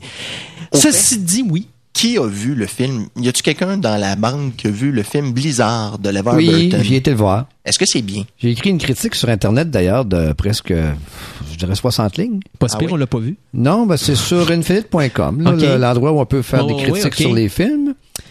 Ça nous montre Québec sous un autre jour et c'est enfin un conte de Noël où on oublie Scrooge, où on oublie le petit Renault des Rouges, où enfin on a une nouvelle histoire avec une petite patineuse artistique. Et la magie de LeVar Burton, c'est d'avoir été chercher une- notre ville qu'on connaît très bien, mais d'une autre façon complètement différente. Tu rentres là, tu dis, hein, où qui ont été filmés ça? De quoi tu y penses? Ben oui, le vieux Québec, le, le, la- sur le bord du fleuve, comment ça s'appelle? Le vieux, c'est ça, le vieux Québec, là. le- Ben, c'est le Québec, c'est le peu port. c'est ça, le vieux port. Excusez-moi, j'avais un petit lapsus là. Alors, euh, l'histoire elle-même, c'est ça. C'est un, c'est carrément un conte de Noël. Il y a Lise Dion qui fait la voix de Blizzard, euh, qui cabotine un petit peu. Je dirais qu'elle cabotine un peu, mais c'est, c'est, c'est- ça a un certain charme. C'est amusant comme histoire. J'aurais tellement aimé voir ce film-là en, français, en anglais plutôt avec euh, la voix de Whoopi Goldberg. Oui, puis tout ben ça, oui, là. mais on C'est quoi, il est- reconnaît. Il est pas venu en euh, anglais à Québec? Ben Non, non. on a- reconnaît a- beaucoup On n'a d'acteurs, même pas hein. eu Elf en anglais. Ils nous ont laissé de Matrix Revolution pendant cinq semaines en anglais, alors que ce film-là faisait même pas un million box-office par, se- par, se- par semaine. Regarde, Ah. là, il- ça a dormi à Switch à Québec. là. En passant, il y a beaucoup d'acteurs fétiches du Star Trek, hein? Ben, Ben, oui, c'est Christopher sûr. Plummer. Christopher Plummer, qui Ben était oui. un petit peu statique dans le rôle du Père Noël, peut-être. euh, sauf que son aide de camp, dont je me rappelle pas le nom, euh, le nom du personnage, il a vraiment le tour de nous mettre en beau joie le vert. c'est, vraiment le... Dans chaque compagnie, on, on retrouve ça, le bonhomme qui est ses règlements, qui met des stops partout, qui arrête tout le monde avec des maudits règlements imbéciles. là. Alors, il y en a un bonhomme comme ça, qui est dans le film, qui lui mange l'écran. Alors, il fait le... on le voit d'ailleurs Ben, ça, dans... t'as quoi? C'est Coven Pollack? C'est ça. On le voit dans un- une couple d'épisodes. Ça force qu'il n'a pas joué dans Voyager, lui, dans un des Je épisodes. le sais pas. Kevin Ouais. Pollack, je pense pas. Ben, Kevin Pollack faisait des, euh, faisait des, euh, des imitations assez euh, estomacantes de Captain Kirk, d'ailleurs. Ah! OK. Dans son rôle de premier intendant, on peut dire, à l'intérieur du château Frontenac, d'ailleurs, qui a été très bien filmé, décoré pour la conséquence. Et lui, c'est Monsieur Règlement. Un règlement pour ci, les reines n'ont pas le droit de voler, les reines n'ont pas le droit de manger tout à l'heure, les reines n'ont pas le droit... En tout cas, c'est- un vrai trouble fête. Et se faire mettre à sa place à la fin par le Père Noël d'une façon assez gentillette. Moi, j'aurais mis mon pied au, Clunk. Trois petits points. Ouais. Mais Et- c'est bien, je vois les photos ici. On voit la place, euh, c'est euh, la place Champlain, je pense. Place Place Royale. Place Royale, je suis désolé. Place Royale, ben oui, je vois ça. les photos. Ouais, Mais ce que je comprends pas, c'est comment ça se fait l'année passée, quand il est venu à Québec, est-ce qu'on l'a su? Moi, non. Ah oui? Moi, Oui. non, j'ai pas vu ça. Mais j'ai quelqu'un que, quelqu'un que je connais qui travaille au funiculaire puis qui l'a vu dans le Mais il a funiculaire. dû, il a dû Oui, mais adorer, à la- ils en ont pas annoncé à la radio ou à Ils télé. en ont parlé un oui? petit peu dans les médias, mais ça a pas fait autant de bruit que quand Steven Spielberg est Ben venu non, pour c'est la C'était juste la film, Burton, tu sais. Parce qu'on aurait Mais aimé ça, savoir. C'était à deux mois Ouais. de différence, tu sais. c'est- C'est sûr. On aurait, on a, bien sûr qu'on n'aurait pas eu le Whoopi Goldberg, mais on aurait, eu- on aurait vu le voir. Bon, moi, j'ai été avec ma petite fille, puis le regard des enfants dans dit long. Hein. Les enfants qui étaient dans la salle étaient tous souriants. On Ben sort oui. de là, on est de bonne humeur. euh. c'est pas, c'est un film sans prétention, sans euh, qu'on soit bouffé par les effets spéciaux. C'est, c'est correct. Mais il y a un ballet aérien avec le petit blizzard et la petite fille qui patine, qui est assez euh, jolie. Et ça nous donne le goût de revenir, de devenir des enfants, retourner sur la patinoire, s'amuser. Fait que c'est un beau petit film de Noël. Ouais, moi je le recommande sans aucune restriction. Je lui donne à peu près un 7, un 7.5 sur 10. là. Bon, je donnerais ok. pas plus que ça parce qu'il y a une petite longueur là. Que- qu'est-ce que- Mais c'est? c'est bien. On a trouvé notre numéro 10. Mais non, c'est c'est pas là. C'est parce qu'il nous reste encore un film là, pour les des, des dix films qu'on veut vous suggérer pour le temps des fêtes là. Puis là, on, on, a on a un, un petit trou de- de- de- dans, dans notre tête pour savoir c'est quoi le Moses de dixième film qu'on va vous donner. Ceci dit, bien, bien sûr, on va parler de Lord of the Ring, The Return of the King ou Lord de- le Seigneur des Anneaux et le Retour du Roi. On va revenir tout trempe Du roi? Du roi? Moi, je le vois mardi soir. J'ai attendu Oui. le rush, puis je paierai pas 12 pièces pour aller le voir, mais je sais que je devrais, mais c'est pas grave. Mieux vaut ça que la première rangée en avant. Oui, que Laisse-moi t'en passer tapé. Un Ouais. papier. Uh-huh. 12 piastres en anglais. Parce qu'à Beauport, il m'a coûté 8 piastres. Ouais, c'est Ben, ça. C'était 7,50 euh, cette semaine, nous autres, au C'est ça. C'est ça. C'était quand même abordable. là. Alors, tout le monde m'a dit que c'était bon. Vous me dites que c'est? Excellent. Alors, Grand- grandiose. Sur 10. Visuellement étonnant. Euh, un 8.5, même un 9 sur 10. OK. Moi, je donne un 9. Un 9. Oui. Donc, c'est pas parfait, parfait? Non. Mais c'est parce que je donne un 9, savez-vous pourquoi? Sans dévoiler un punch, il manque une séquence qui va être dans la, la section DVD euh, Toi, t'as trop écouté Internet, là. Regarde, si elle n'avait pas parlé Non, Internet, non, je savais. là, il- Je savais, j'écoutais des gens à un moment donné qui parlaient, on n'a pas vu le blablabla. Mais non. Alors, c'est pour ça que je me suis dit, 7 minutes, je pense qu'il y a C'est enlevé. 7 minutes la séquence. Mais c'est parce Bon. que, regarde, le film, au départ, quand il devait sortir au cinéma, il devait durer 4h30. C'est Yeah. la durée totale du film Lord of the Ring, Return of the King. 4h30. OK? Euh, 4h30, là, pas de pause au cinéma, là. Moi, je sais pas, si j'ai envie d'aller à la salle de bain, j'ai un problème. En passant sur ce film-là, un, un commentaire amusant. Si vous allez sur infinite.com, on peut donner notre euh, critique. Il y a Ben, ce matin, T'as cinéma, t'as cinéma Québec aussi, Oui. point com, tu ce matin, il y avait 143 critiques de rentrée et 143 critiques, critiques l'avaient mis à 10 sur 10. Ah, oh, oui. J'ai jamais vu ça. 143, c'est du 100%. là. Ouais, Cinéma Québec, lui, tu vois, il est à 9.6, là, OK. Sur c'est- 10. Ça, fait que commence à être haut, qui ont là. été bas. Mais, ouais, euh, 9.6, c'est parce qu'il y a un toto quelque part que vous ben, il y en a une euh, coupelle là-dedans qui, euh, eux autres, ils ils trouvaient que c'était peut-être Ouais, un petit peu trop long. T'as toujours les puristes Ouais, c'est aussi, ça. là, qui, sont, qui sont mécontents parce qu'il y a des choses qui ont été modifiées. Mais là, d'abord, la fin, la fin aucun rapport avec le roman. Alors, si vous avez lu le roman, et puis, ben, de toute façon, ceux qui ont lu le roman, vous êtes déjà allés voir le film, alors vous savez déjà de quoi qu'on parle. Mais, euh, bon, c'est certain que ceux qui ont lu les livres, euh, qui s'attendent pas à voir la même fin que le film, parce que, ben, je veux dire, que le livre, là, parce que la fin du film est totalement différente. Et d'un côté, je trouve que c'est peut-être pas une mauvaise chose de, de, de, de Peter Jackson, parce que ça nous permet de voir un film puis de pas savoir comment ça se termine même si on sait que ça va bien finir, euh, ça dévoile quand même des choses que euh, normalement on n'a pas dans le roman. Puis c'est peut-être intéressant comme ça parce que ça nous permet d'avoir un nouveau, euh, de pas avoir l'impression de- d'aller voir une histoire que finalement on a déjà vue euh, parce qu'on l'a lu. Ben, de toute façon, c'est rare qu'un un, un roman est adapté intégralement au cinéma. Ben c'est vois. impossible pour Lord of the Ring. C'est- Il faut, faut Non, ben, pas- bien souvent, c'est à cause du rythme, à cause de, Ben voilà. des, des, euh, D'ailleurs, on on- pourrait dire on- des restrictions techniques. Ben c'est ça. D'ailleurs, on parlait de ça avec Gon- euh, c'est avec Gontran ou avec toi qu'on parlait de ça. C'est avec Gontran qu'on parlait de ça tantôt concernant l'histoire de la dans le premier film à un moment donné quand que Gandalf donne l'anneau à Frodo puis qu'il s'en va ça, et qu'il revient. C'est le temps. C'est qu'il y a une coupelle d'années qui se passe entre le moment où euh, Frodo euh, voit Gandalf partir pour aller chercher ses informations et Gandalf revient et tout est peuré parce qu'il vient de découvrir que l'anneau en question c'est le fameux anneau qui est supposé contrôler tous les autres. Donc euh, ça c'est des choses que Peter Jackson a flushé très rapidement. Mais Ouais, imaginez-vous, ça n'a pas de bon sens de marquer huit ans plus tard ou six mois plus tard. Ou, je veux dire, à un moment donné, ça ralentirait plus, je pense, le rythme du film que de le faire de la façon qu'il l'a fait. Donc, c'est certain qu'il y a des choses que, justement, il y a... N'oubliez pas une chose, euh, j'ai entendu un gars passer une remarque à cause de moi, mais c'est le style d'ado ado, euh, jeu vidéo qui est totalement rendu euh, omnubilé par les pauvres, les explosions, puis les boum boum là. C'est évident que c'est une histoire, ce n'est pas un film de guerre. Hein? Et pourtant, il y a certains journalistes qui ont dit le contraire. Ben, regarde, le journaliste, ça, je pas sur ce que je pense. C'est qu'il y a une grande partie du film où c'est de la narration, on compte l'histoire, on voit ce qui se passe, on revient dans le passé, on se promène. Et le côté humain, la misère que les deux, les, le porteur de l'anneau a avec son compagnon, accompagné du... Frodo pis Sam. C'est la misère qu'ils ont. C'est... Regarde, c'est poussé à la limite là, de la résistance d'un être peut avoir. Que, que- surtout certaines séquences dont je ne... Je veux pas donner de punch. Mais vous avez vu la bande-annonce, il y a une araignée dans la bande-annonce, n'est-ce oui, ben ça, tout le monde l'a sait. Tout le monde l'attendait dans le deuxième. Ouais. Finalement, là, au début du troisième. Sauf que c'est vraiment rough. Ouais. C'est... euh, On a hâte qu'ils s'en sortent. D'ailleurs, Jackson, je pense qu'il avait dit que c'était le plus sombre des trois films. Ah oui, ça pourrait être sombre, c'est sombre. Euh, ben, de toute façon, veut, veut pas avec Frodo que la- l'anneau, de Ouais. plus en plus, lui, il sombre dans, dans le sombre. Il ça. sombre, Sombre dans dans le sombre. Euh, ben, non, mais c'est ça, il sombre dans le mal de plus en Ouais. plus. Donc, euh, Mais ce qui est- moi, ce que j'ai trouvé surprenant, par exemple, c'est à quel point il y a beaucoup de plans des acteurs au niveau du visage et c'est l'expression que tu vois plutôt que le- le- le l'émotion que tu, que tu vis parce qu'il te la déclare. Tu fais juste regarder l'acteur et tu comprends.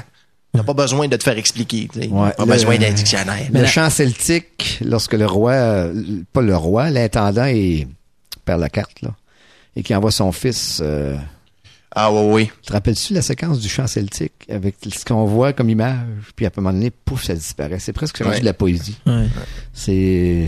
L'art de nous montrer l'avant, mais de pas nous montrer le pendant. puis nous montrer la bêtise aussi, la l'ampleur de la bêtise quand quelqu'un perd les cartes. Mhm. perd la carte, euh, ça c'est. Mais Jackson je trouve que comment qu'on- comment peux-tu comment qu'on peut juger une œuvre de, de, de cette ampleur là sur quatre ans de tournage, comme on disait tout à l'heure, où les acteurs euh, sortent de cette expérience-là, qui sont complètement, même il y en a qui ont dit que leur vie avait été chamba- chambardée pour le reste de leur jour, et c'est des souvenirs inoubliables. Hein? Mhm. Euh, comment comment qu'on peut trouver des mots pour expliquer ce que c'est le Seigneur des Anneaux quand tu prends ça dans, dans l'ensemble de des trois films. Moi, j'ai juste un mot avec trois lettres. Je l'ai dit tantôt. C'est wow. C'est ça. Je pense que ça dit tout parce que. Puis Jackson, si on lui donne pas un Oscar, là, ben je m'excuse. là. Il y a un problème, un Il y a énorme un problème. sérieux problème à Ouais. Hollywood. Et puis après ça, qu'Arnold Schwarzenegger vienne chialer parce que ses films à Hollywood s'en vont tout à l'extérieur. Là. Euh, si, si ça vient nuire là-dedans cette année, parce que moi, c'est ma crainte. Parce que là, euh, Arnold, il est parti en guerre avec les films qui sont tournés à l'extérieur des États-Unis. Là, de Ah, il est là. embarqué là-dedans, lui. Ah oui, là, là. il est en guerre. C'est celle-là, tout- c'est vraiment lui qui starte ça. Là, Euh, là il est vraiment en guerre contre. C'est drôle, D'ailleurs, là. il, il fait tout pour empêcher les compagnies de venir ici au Québec. C'est un Autrichien, ça, en Euh, plus. Qu'est-ce oui, qu'il y oui. a chez Holly? Ben, là? c'est parce que c'est, quand il était aux élections, euh, c'est Hollywood qui a donné sa, sa carrière, hein. C'est Hollywood qui a rendu Arnold. C'est ça. Donc là, ben, il a été élu sous cette fonction-là parce que les gens, justement, Hollywood le demandent. Ils trouvent que Hollywood, de moins en moins, est utilisé. De plus en plus, les films vont à l'extérieur. Sauf que Ben ça, oui. fête, ça coûte moins cher. Bon. Ben, exactement. Il n'aurait pas fait Lord of the Ring, trois films à 275 millions s'il avait été ici aux États-Unis. On s'en comprend, là, ça aurait que- coûté méchamment plus cher. Ben, de toute Est-ce que- façon, il aurait-tu euh, réussi à avoir le visuel qu'il a non, mis dans le c'est film? impossible. C'est impossible. Est-ce qu'un perchiste, ça mérite 88 de l'heure?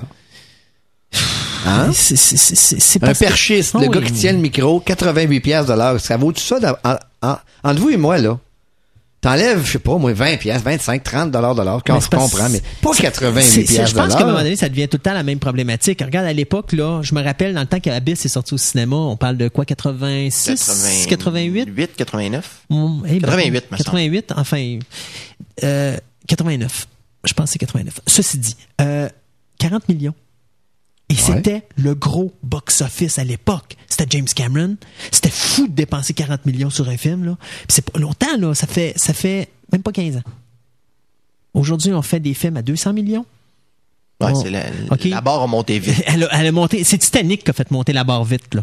Parce que Ben, au- Titanic a eu un c'est défaut. Au-delà, au-delà de. Terminator 2. Oui, oui, mais euh, c'est quand même. Terminator 2, il est en 92, il avait coûté. 91, il a coûté 100, presque 200 millions, je pense. Non, non, non, non, pas T2, pas T2. Le pas T3, oui. Non, non, pas, pas T2. Ben, le On- dernier, non, oui. Non, on parle, ouais, mais là, T3. on parle de T2, là. On parle pas de T3. T2, là, s'il a coûté de quoi, le plus cher qu'il a dû coûter, c'est 80.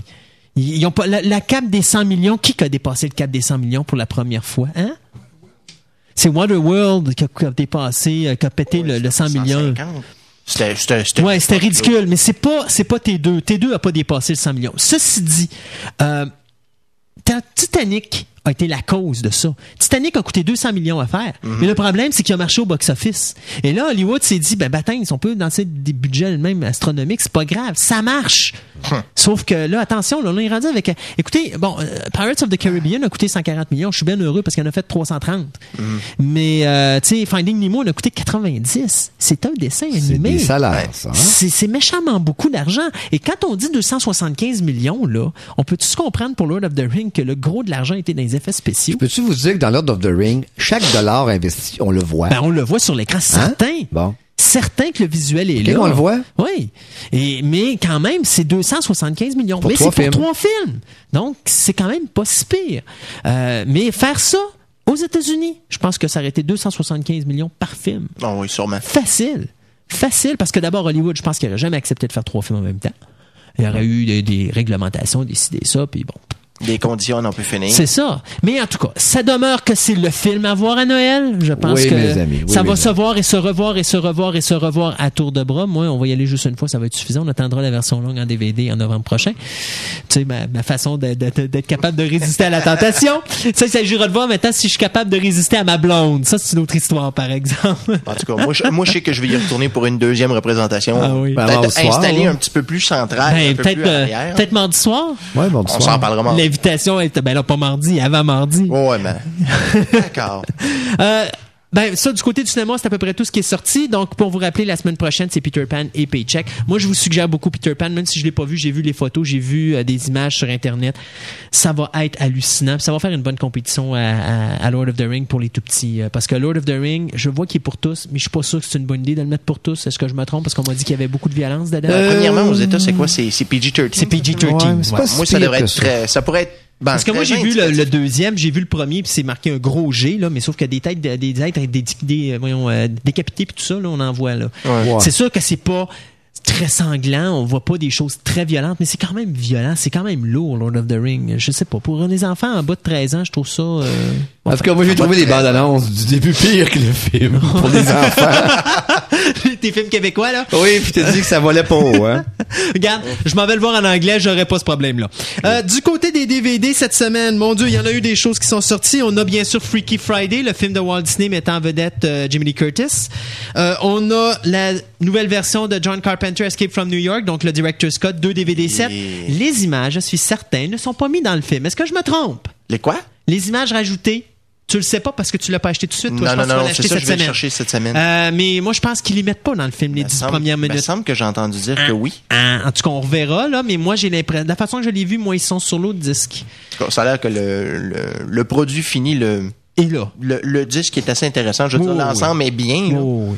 Pour les collectionneurs, avec, les euh, amateurs comme moi, c'était acheté, mais je ne pourrais pas malheureusement me le payer tout de suite parce que je n'ai trop là. Alors je vais attendre là parce que moi ça a l'air de rien, mais euh, avec la quadrilogie que j'ai demandé à Noël et puis là le Beyond Reanimator que j'ai eu euh, deux semaines en avance, là euh, ça fait tout des petits débalancements dans mon budget. À un tel point que j'ai dû reporter l'achat de The League of Extraordinary Gentlemen qui est sorti aussi cette semaine, la Ah. Ligue des Ça rentre pas dans ma collection. Sommes extraordinaires ou des gentlemen extraordinaires? Alors, euh, ça aussi, euh, deux DVD sets de collectionneurs se vend à peu près en moyenne 25-26 piastres. Si vous allez à Future Shop, vous avez acheté X-Men 2, vous amenez votre facture, votre film vous est crédité de 5 beaux dollars. Ça, c'est plaisant, ça. Ça veut dire qu'il vous revient à 21 dollars et quelques, et quelques poussières. Euh, dans les autres films qui sont sortis, ben, qui vont sortir la semaine prochaine, étant donné qu'on se verra pas, euh, n'oubliez pas que la semaine prochaine, c'est Jeepers Creepers 2. Donc, ça sort le 23 euh, décembre. Il y a aussi The Medallion avec euh, Jackie Chan qui va sortir. Euh, la saison 3.2 de Andromeda qui va sortir sur le marché. Wow.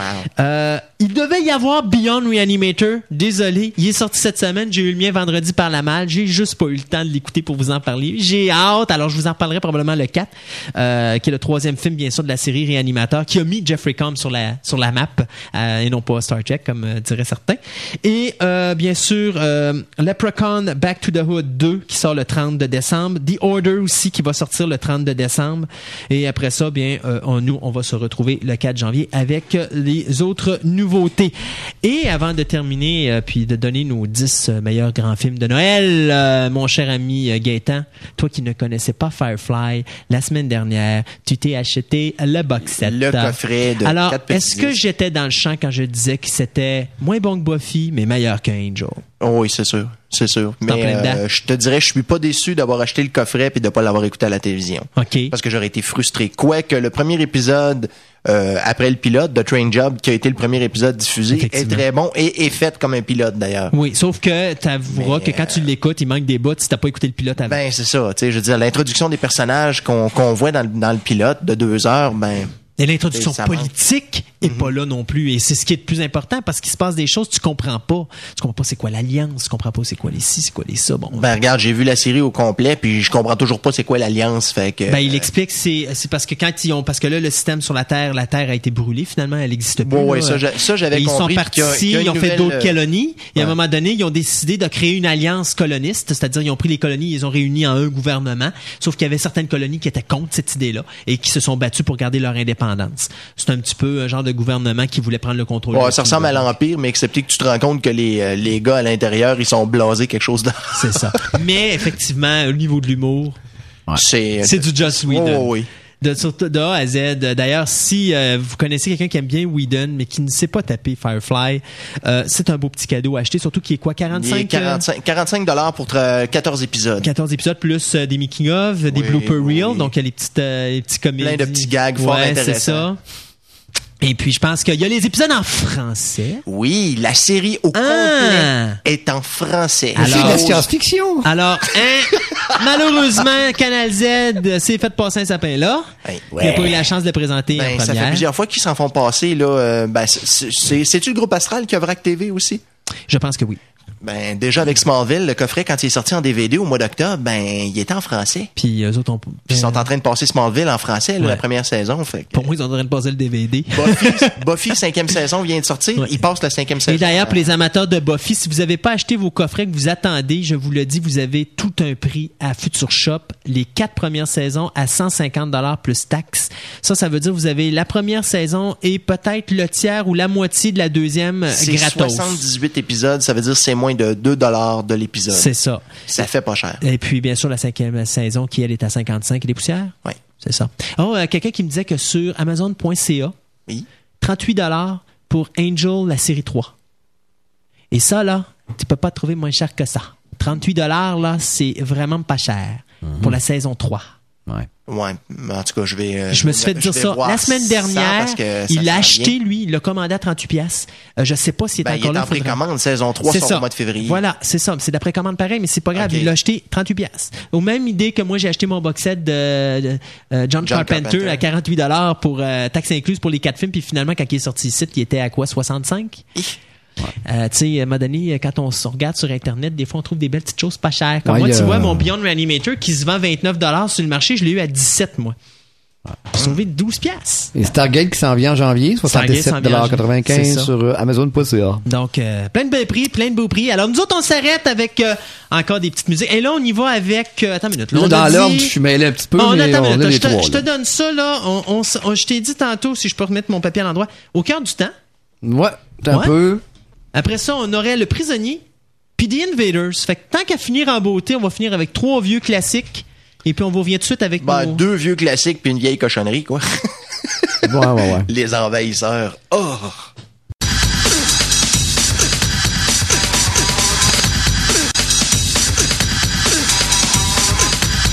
Alors, de retour à 6137 et à l'émission Fantastica, l'émission radio, on s'est même permis de vous pitcher en deux petites chansons le thème de Land of the Giant. euh, c'était Au quoi? pays des géants. Au pays des géants en français. Hey, écoute, là, c'est trop vieux pour moi. là. Je connais les titans en anglais, parce que j'ai revu ces séries-là à CTV il y a quelques années, là, mais. Euh...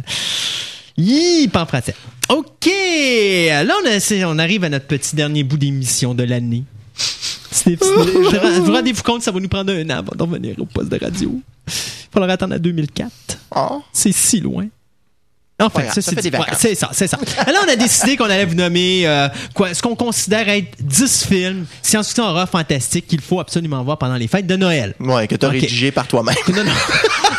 J'avais pas le choix, t'étais dans ton preview. Désolé. Hey, je te jure que. Mais ça, c'est dit, euh, euh, on pourrait commencer avec Santa Claus Conquers the Martians, continuer avec Silent Night, Deadly Night, 1, 2, 3, 4, 5, enfin, je me rappelle plus comment. Non, non, non, non, ok, c'est faire sa part, on va vous sortir vraiment des bons films. Ça, c'était des navets. Euh, de mon côté, ben, son niveau de 1 à 10, partant de 10, dans la Pourquoi liste que j'ai là, Santa Claus, avec Tim Allen. Ouais, euh, Oui, Ben, le Santa Claus. oui, c'est bon ça. Oui, c'est bon. Les deux sont bons. Le, le deuxième, je l'ai pas vu encore, mais j'avais bien aimé le premier. Euh, c'est sur les traces du Père Noël en français, ça Ouais, se Je c'est pense ça. que c'est ça, oui. Où est-ce que Tim Allen devient le Père Noël, il commence à prendre son poids et Oh, tout et oh, tout. Puis dans le deuxième, il faut qu'il se trouve une femme. Acteur dans Galaxy Quest également. hein. Il euh, oui, l'acteur dans Galaxy Quest, euh, qui, pour ceux qui ne l'ont pas vu, à voir. Oui. en neuvième, en neuvième, en neuvième, en neuvième, euh, un petit film fait pour la télévision que j'avais bien aimé, moi, qui avait été fait, euh, ben, qui avait été, euh, qui mettait en scène, pardon, euh, l'acteur Irvin Winkler. Euh, pas Irvin Winkler, Henry Winkler, celui qui fait Fonz dans Happy Yeah, Days. Alors c'était An American Christmas euh, Carol, euh, qui était un film fait pour la télévision en 1979. J'avais écouté ça et à un moment donné, je suis tombé en amour avec. Et euh, l'année d'après, ils l'ont pas repassé. Puis deux ans après, ils l'ont pas repassé. Trois ans après, ils l'ont pas repassé. Donné, pouf, il revient. Puis comme de fait, je tombe dessus. Puis hop, je me retrouve pogné dedans. Et puis je suis pas capable de m'en défaire. Et puis euh, finalement, c'est un excellent film. C'est bien sûr l'histoire habituelle que je vous raconterai pas. Vous la connaissez parce qu'on la voit chaque année, l'histoire de Christmas Carol. Donc Ouais, le, de le Scrooge. fabuleux Scrooge qui euh, lui voit euh, bien sûr les trois euh, les trois es- les trois esprits qui vont lui dire le, le, le mal qu'il a commis dans sa vie pour que finalement il devienne euh, quelqu'un de bien. Mais Winkler, au même titre que George C. Scott quand il a fait Christmas Carol, euh, avait a a ramené le personnage de Scrooge d'un côté humain, mais tellement humain que ce film-là, moi, il a passé comme par-dessus la, les, les autres films de Christmas Carol que j'avais vus, incluant celui avec George C. Scott en 84. Euh, donc, J'ai pas vu, j'ai pas vu beaucoup d'incarnations de, de, ce- de Christmas Le Carol. vieux 1950 en noir et blanc, c'était qui? donc? C'est un film britannique. Ouais, je me rappelle plus trop euh, c'est qui qui l'avait fait. Euh, Ah, je l'ai vu, euh, je l'ai vu une fois moi à la télévision. euh, J'avoue. Ben, L'année que- passée, il a passé plusieurs fois. Là, Ok. Euh, à plein de postes. Radio-Canada anglais. Ah oui, ils ont fait ça à Radio Canada? Anglais, ouais. OK. Euh, je vais. euh, un moment donné, mon ordinateur peut arrêter de bouger puis de courir partout. Là, je vais peut-être me permettre d'aller voir ça. Moi, euh, J'aime bien celui avec Bill Murray. euh. Scrooge, ben oui, c'était le prochain sur notre liste, Ah. euh, qui est donné par Gaëtan.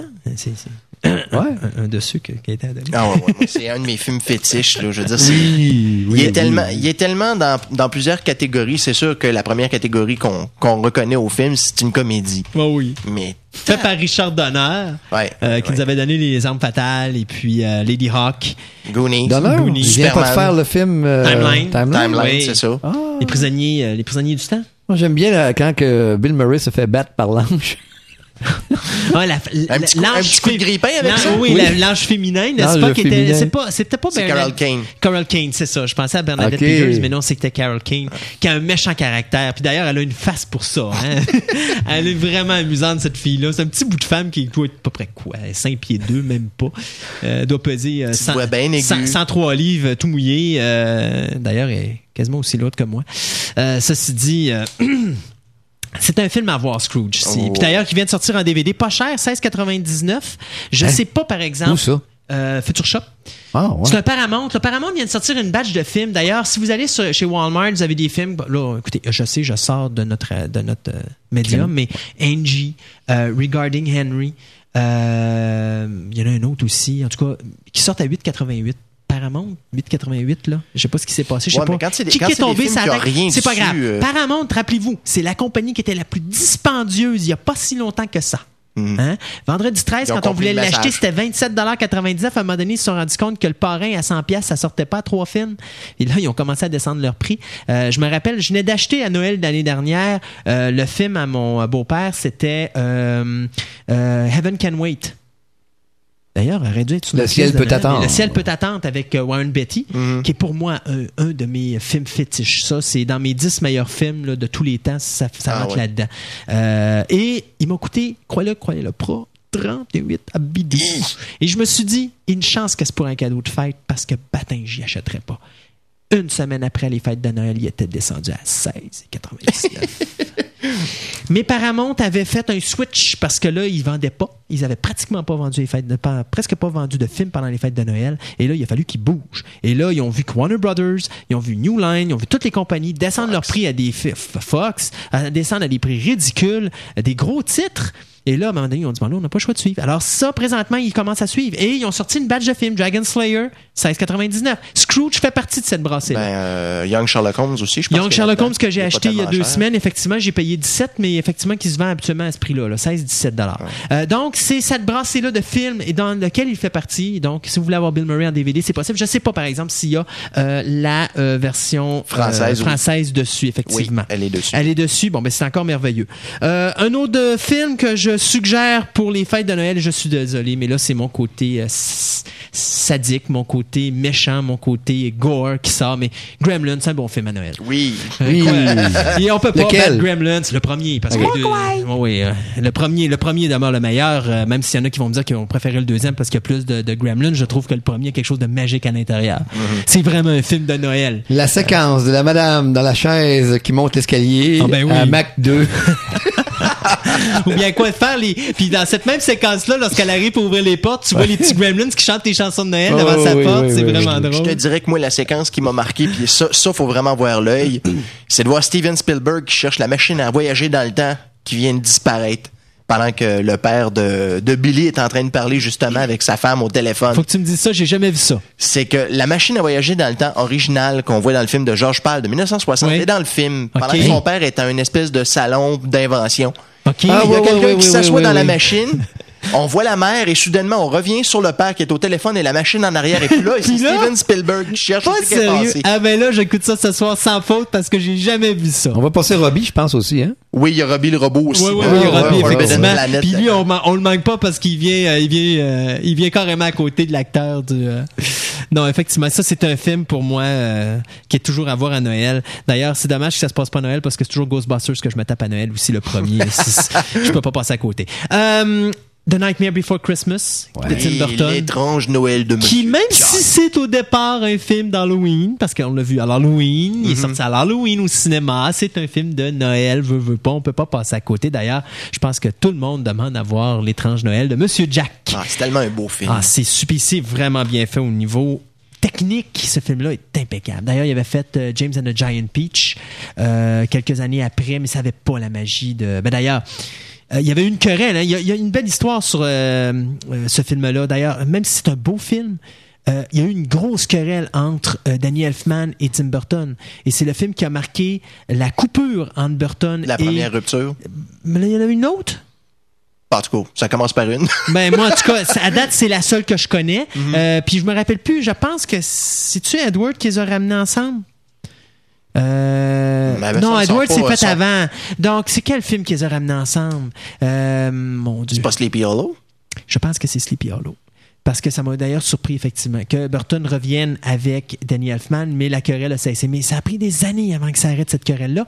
Parce que Burton n'aimait pas les chansons qu'avait fait Elfman pour le film. Et Elfman s'obstinait à dire Mes chansons sont correctes, faut les laisser comme ça. Et Elfman a eu raison.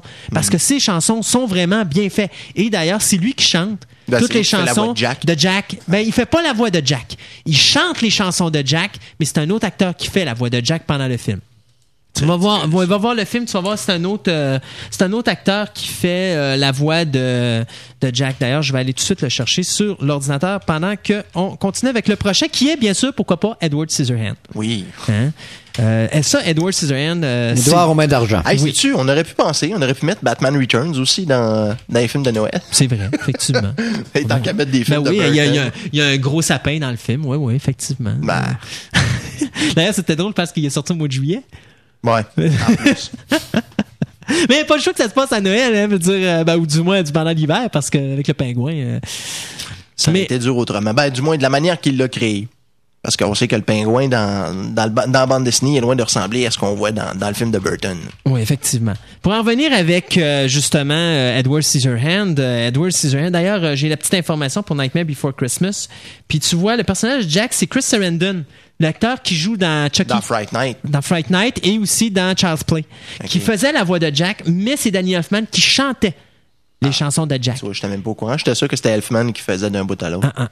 Alors, euh, ça, j'avais vu ça justement euh, la semaine dernière quand je commençais à regarder les différents films de Noël que je pourrais me taper pendant les fêtes parce que moi, je me suis pris deux semaines de vacances pour me taper ça, mais je vais commencer par Beyond Reanimator. Ça, c'est. Ça, c'est Noël Ouais, longtemps. ça, c'est Noël longtemps. Hein, c'est pas. C'est, joyeux Noël tout le monde. Ouais, c'est ça. Mais ça, c'est pas, c'est pas dans nos suggestions. Écoutez pas ça, là. Là, on vous parle de films que toute la famille peut écouter. Parlant de Edward Scissorhands, Edward Scissorhands, c'est vraiment un conte. C'est vraiment un conte de A à Z et Burton a le don de nous savoir comment raconter des contes. Euh, puis des beaux contes. Euh, juste le, le, le- look des maisons, euh, les, Ben, les couleurs pastel. les pas- la couleur pastel. on retrouve le style avec les, les, les mains, les, mains en, en forme de, de, de, de rasoir d'Edward. D'ailleurs, un personnage qui, qui, qui était bien en cuir, qu'on voit, qu'on qu'on n'a pas vu, mais si on écoute les premiers films de Burton, là, on va en voir des personnages qu'on qu'on retrouve dans les films de Burton, que ce soit Beetlejuice. Beetlejuice, c'était pas si original que ça, parce que quand on retrouve euh, un de ses premiers films que j'ai vu à un moment donné en vidéocassette, un film qu'il a fait à l'école, euh, je m'excuse, mais c'était du Beetlejuice avant même que Beetlejuice arrive. Toutes les créatures dans Beetlejuice étaient dans ce film-là. OK. Alors, il les a simplement repris et il les a mis sur le grand écran. Euh, donc, c'est là que j'ai vu que l'univers de Burton avait des limites. Il ne dépasse pas certaines limites. Et pour sortir de ces limites-là, ben, il a fallu qu'il sorte de son euh, de son créneau habituel, soit les contes, que ce soit Beetlejuice, que ce soit euh, justement Edward Scissorhands, A, Night- voyons, A Nightmare Before Christmas. Euh, il a fallu qu'il fasse Sleepy. Il a fallu qu'il fasse euh, Planet of the Apes. Il a fallu qu'il sorte de son créneau. Et là, Big Fish qui s'en vient à Noël. Mars attaque. Mars Attack. Euh, effectivement, Mars Attack, où il a, ben, même s'il est resté un petit peu dans, dans son créneau euh, amusant, euh, humour noir, euh, a quand même abandonné ses petits pastiches qu'il avait euh, pendant, qui a traîné pendant plusieurs films, là, euh, dont Edward Scissorhands. Euh, un autre petit film, euh, là j'en garde des, des, des, noms, co- des noms connus à la fin, là. Euh, The Muppet Christmas Carol, qui est probablement pour moi le plus beau film des Muppets. Euh, ça puis Treasure Island, c'est pour moi les meilleurs films. euh, J'en suis encore au Muppet Movie. Fait Ouais. faut pas me parler des. non, mais sérieux, Muppet Christmas Carol est vraiment à voir. C'est vraiment. un- C'est pas Michael King qui fait le Scrooge là-dedans? c'est? Michael Caine qui fait Scrooge ça là-dedans. doit être assez spécial. Et c'est vraiment bien fait.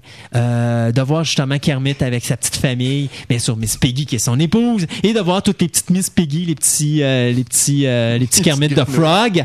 Et la dame, il y en a une qui est en chaise roulante. Et puis bien sûr, bon, ça, ça ramène toute l'histoire qu'on connaît du Christmas Carol, mais les chansons dans Christmas, euh, Muppet Christmas Carol sont belles. L'histoire est belle. Euh, la mise en scène est bien faite. Bien sûr, euh, Henson avec ses, ses, ses puppets sont, toujours merveilleuses. Là.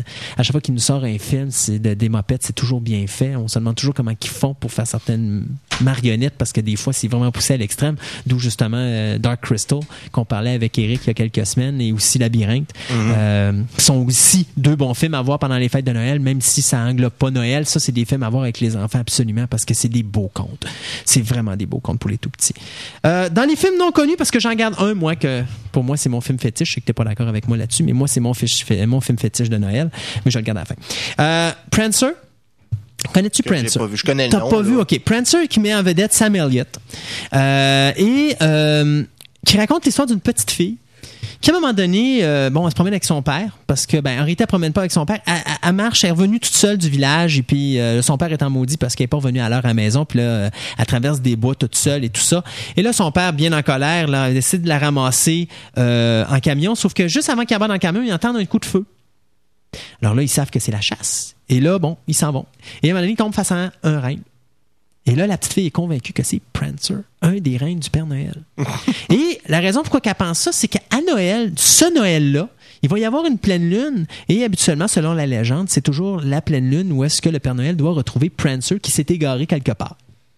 Alors là, elle est persuadée que le reine qu'elle a retrouvé, c'est Prancer. Sauf que là, il a été tiré par un chasseur à la patte. Donc, il est blessé.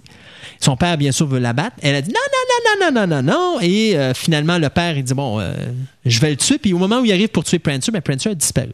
Donc, il rentre dans le char, s'en va à la maison. Le lendemain matin, tout ce qu'on sait, c'est que Prancer est rendu, il a suivi la voiture, il a suivi la madame, la petite fille avec le monsieur. Et puis là, ben, il est en train de bouffer tout ce qui est autour de la maison. Et bien sûr, la petite se dépêche de cacher Prancer pour pas que le père s'en rende compte. Et là, elle s'en va voir un journaliste pour lui dire non, elle s'en va pas voir un journaliste. Elle va voir un Père Noël dans un centre d'achat pour lui dire Écoute, j'ai Prancer. Je sais que t'es pas le vrai Père Noël, mais va lui dire que j'ai Prancer parce qu'il en a besoin pour Noël pour amener les cadeaux aux enfants. Alors, le Père Noël en question, qui est un alcoolique, se dit Écoute, je vais faire mon possible. Mais tu sais, c'est genre la petite fille, il pogne la barbe là, devant tout le monde, puis elle tire, là, tu sais. Et là, il s'en va voir un journaliste et lui dit, écoute, euh, si à un moment capable de passer ce message-là, là, j'ai une petite fille qui m'a apporté ce message-là, puis je pense que ça serait important de le mettre dans le journal, de dire que la petite fille, elle a un règne, ça appartient peut-être à quelqu'un. Et là, le gars, le journaliste, la veille de Noël, se rend compte que dans son journal, tout ce qu'il y a, c'est des nouvelles de vols, de gens qui sont fait abattus, euh, sont fait abattre, de- des mauvaises nouvelles. Et là, il reprend cette photo-là, et là, il dit, on a quelqu'un, Père Noël, réponds-nous vite. Prancer est dans la grange de telle petite fille. Mais son père est pas au courant de tout ça. Alors, bien sûr, le père est le dernier à l'apprendre parce que tout le monde a lu le journal. Elle s'en va à l'église le lendemain matin. Le prêtre qui lui dit, lui fait un gros discours en disant, on a dans notre petite ville une personne, euh, tatati, tatata. Et elle, regarde partout. Mais qui, mais qui, mais qui est si grande vedette que ça? Et quand tu nommes son nom, ce que tu vois, c'est la tête qui descend en arrière des sièges puis qui s'écarte. C'est ça, Prancer. C'est que c'est un film où tu ne vois presque pas de magie, sauf à la dernière minute du film. Mais tout le reste, c'est un film qui a les deux pieds sur terre, où tu te demandes jusqu'à un certain moment donné, coudon, là, c'est-tu vraiment Prancer ou c'est simplement un reine, puis la petite fille est en train de se faire avoir. Le père qui est séparé, qui a des, problèmes financiers, qui pense à envoyer sa fille à sa femme parce qu'elle est plus capable de s'en occuper, euh, les problèmes de la petite fille avec, euh, bon, en caractère, à un moment donné, elle se rend compte que Prancer, c'est pas volé, si tu le vrai Prancer ou c'est pas le vrai Prancer. Et finalement, c'est seulement dans les trois dernières minutes du film qu'on a quelque chose de fantaisiste, des choses de fantastique. Pour le restant du film, c'est comme ça serait une comédie dramatique pour toute la famille, mais c'est le charme de Prancer. C'est ce que j'ai aimé de ce film-là. Puis c'est pour ça que je le recommande pour toute la famille, ça vaut vraiment la peine. L'autre film qui est One Magic Christmas, Que je connais pas non plus. qui met en vedette, euh, mon Dieu, ça, ça fait longtemps que j'ai vu ça, euh, qui met celui qui, euh, voyons, qui faisait, euh, bon, je vais aller chercher sur Internet, parce que euh, ce film-là, c'est un... c'est un petit film que moi j'avais vu euh, il y a quelques années à euh, MoviePix, euh, qui met en vedette, euh, mon Dieu, comment elle s'appelle la, la madame qui jouait dans Back to the Future 3? Barry Steenburgen. Mary Steenburgen, c'est ça. Et puis celui qui jouait dans Alien, qui faisait euh, le premier, euh, celui, tu sais, le, le, le- le gars qui travaille dans les machines, là, qui est la- l'associé de Parker. Harry Dean Stanton? Harry Dean Stanton. Et euh, l'interprétation de ce film-là m'a marqué. Et c'est un vrai beau petit film. Euh, là, je vais aller chercher parce que là, c'est, c'est, c'est, c'est ben niaiseux, là. C'est la mémoire qui manque. C'est un film de 1985 qui est réalisé par euh, Philippe Borsos. Alors, c'est en réalité, Harry Dean Stan- Stanton, là-dedans, joue le rôle d'un ange. Puis, il doit montrer à, euh, à une femme, une mère de famille, c'est quoi Noël? Faut qu'elle croie à Noël parce qu'elle ne croit pas à Noël. Et il faut qu'il trouve qu'il y a une façon ou d'une autre de lui faire croire à Noël. Et il va se servir de son petit garçon pour essayer de lui faire passer euh, le message que effectivement Noël ça existe euh, peut-être pas au niveau du Père Noël mais au niveau de la magie Noël parce que Noël c'est magique d'où le titre One Magic Christmas et c'est un film qui est super moi c'est vraiment un petit film là où est-ce qu'à un moment donné tu commences à croire à Noël? Et de là arrive mon numéro un, qui est pour moi le film qui m'a fait croire à Noël, qui m'a fait croire au Père Noël. Mais loin, hein? C'est le film de John, ben, produit par John Hughes. euh, c'est Les Mayfield qui avait fait ce film-là, euh, qui mettait en vedette Richard, At- Richard Attenborough, qui était Miracle sur la 34e rue. euh, La, dernière édition. la dernière édition. Un film qu'à chaque année, quand je pitonne sur la télévision, si j'ai le malheur de tomber dessus, que ce soit au début, au milieu, à la fin, je suis plus capable de changer de poste, ma main paralyse.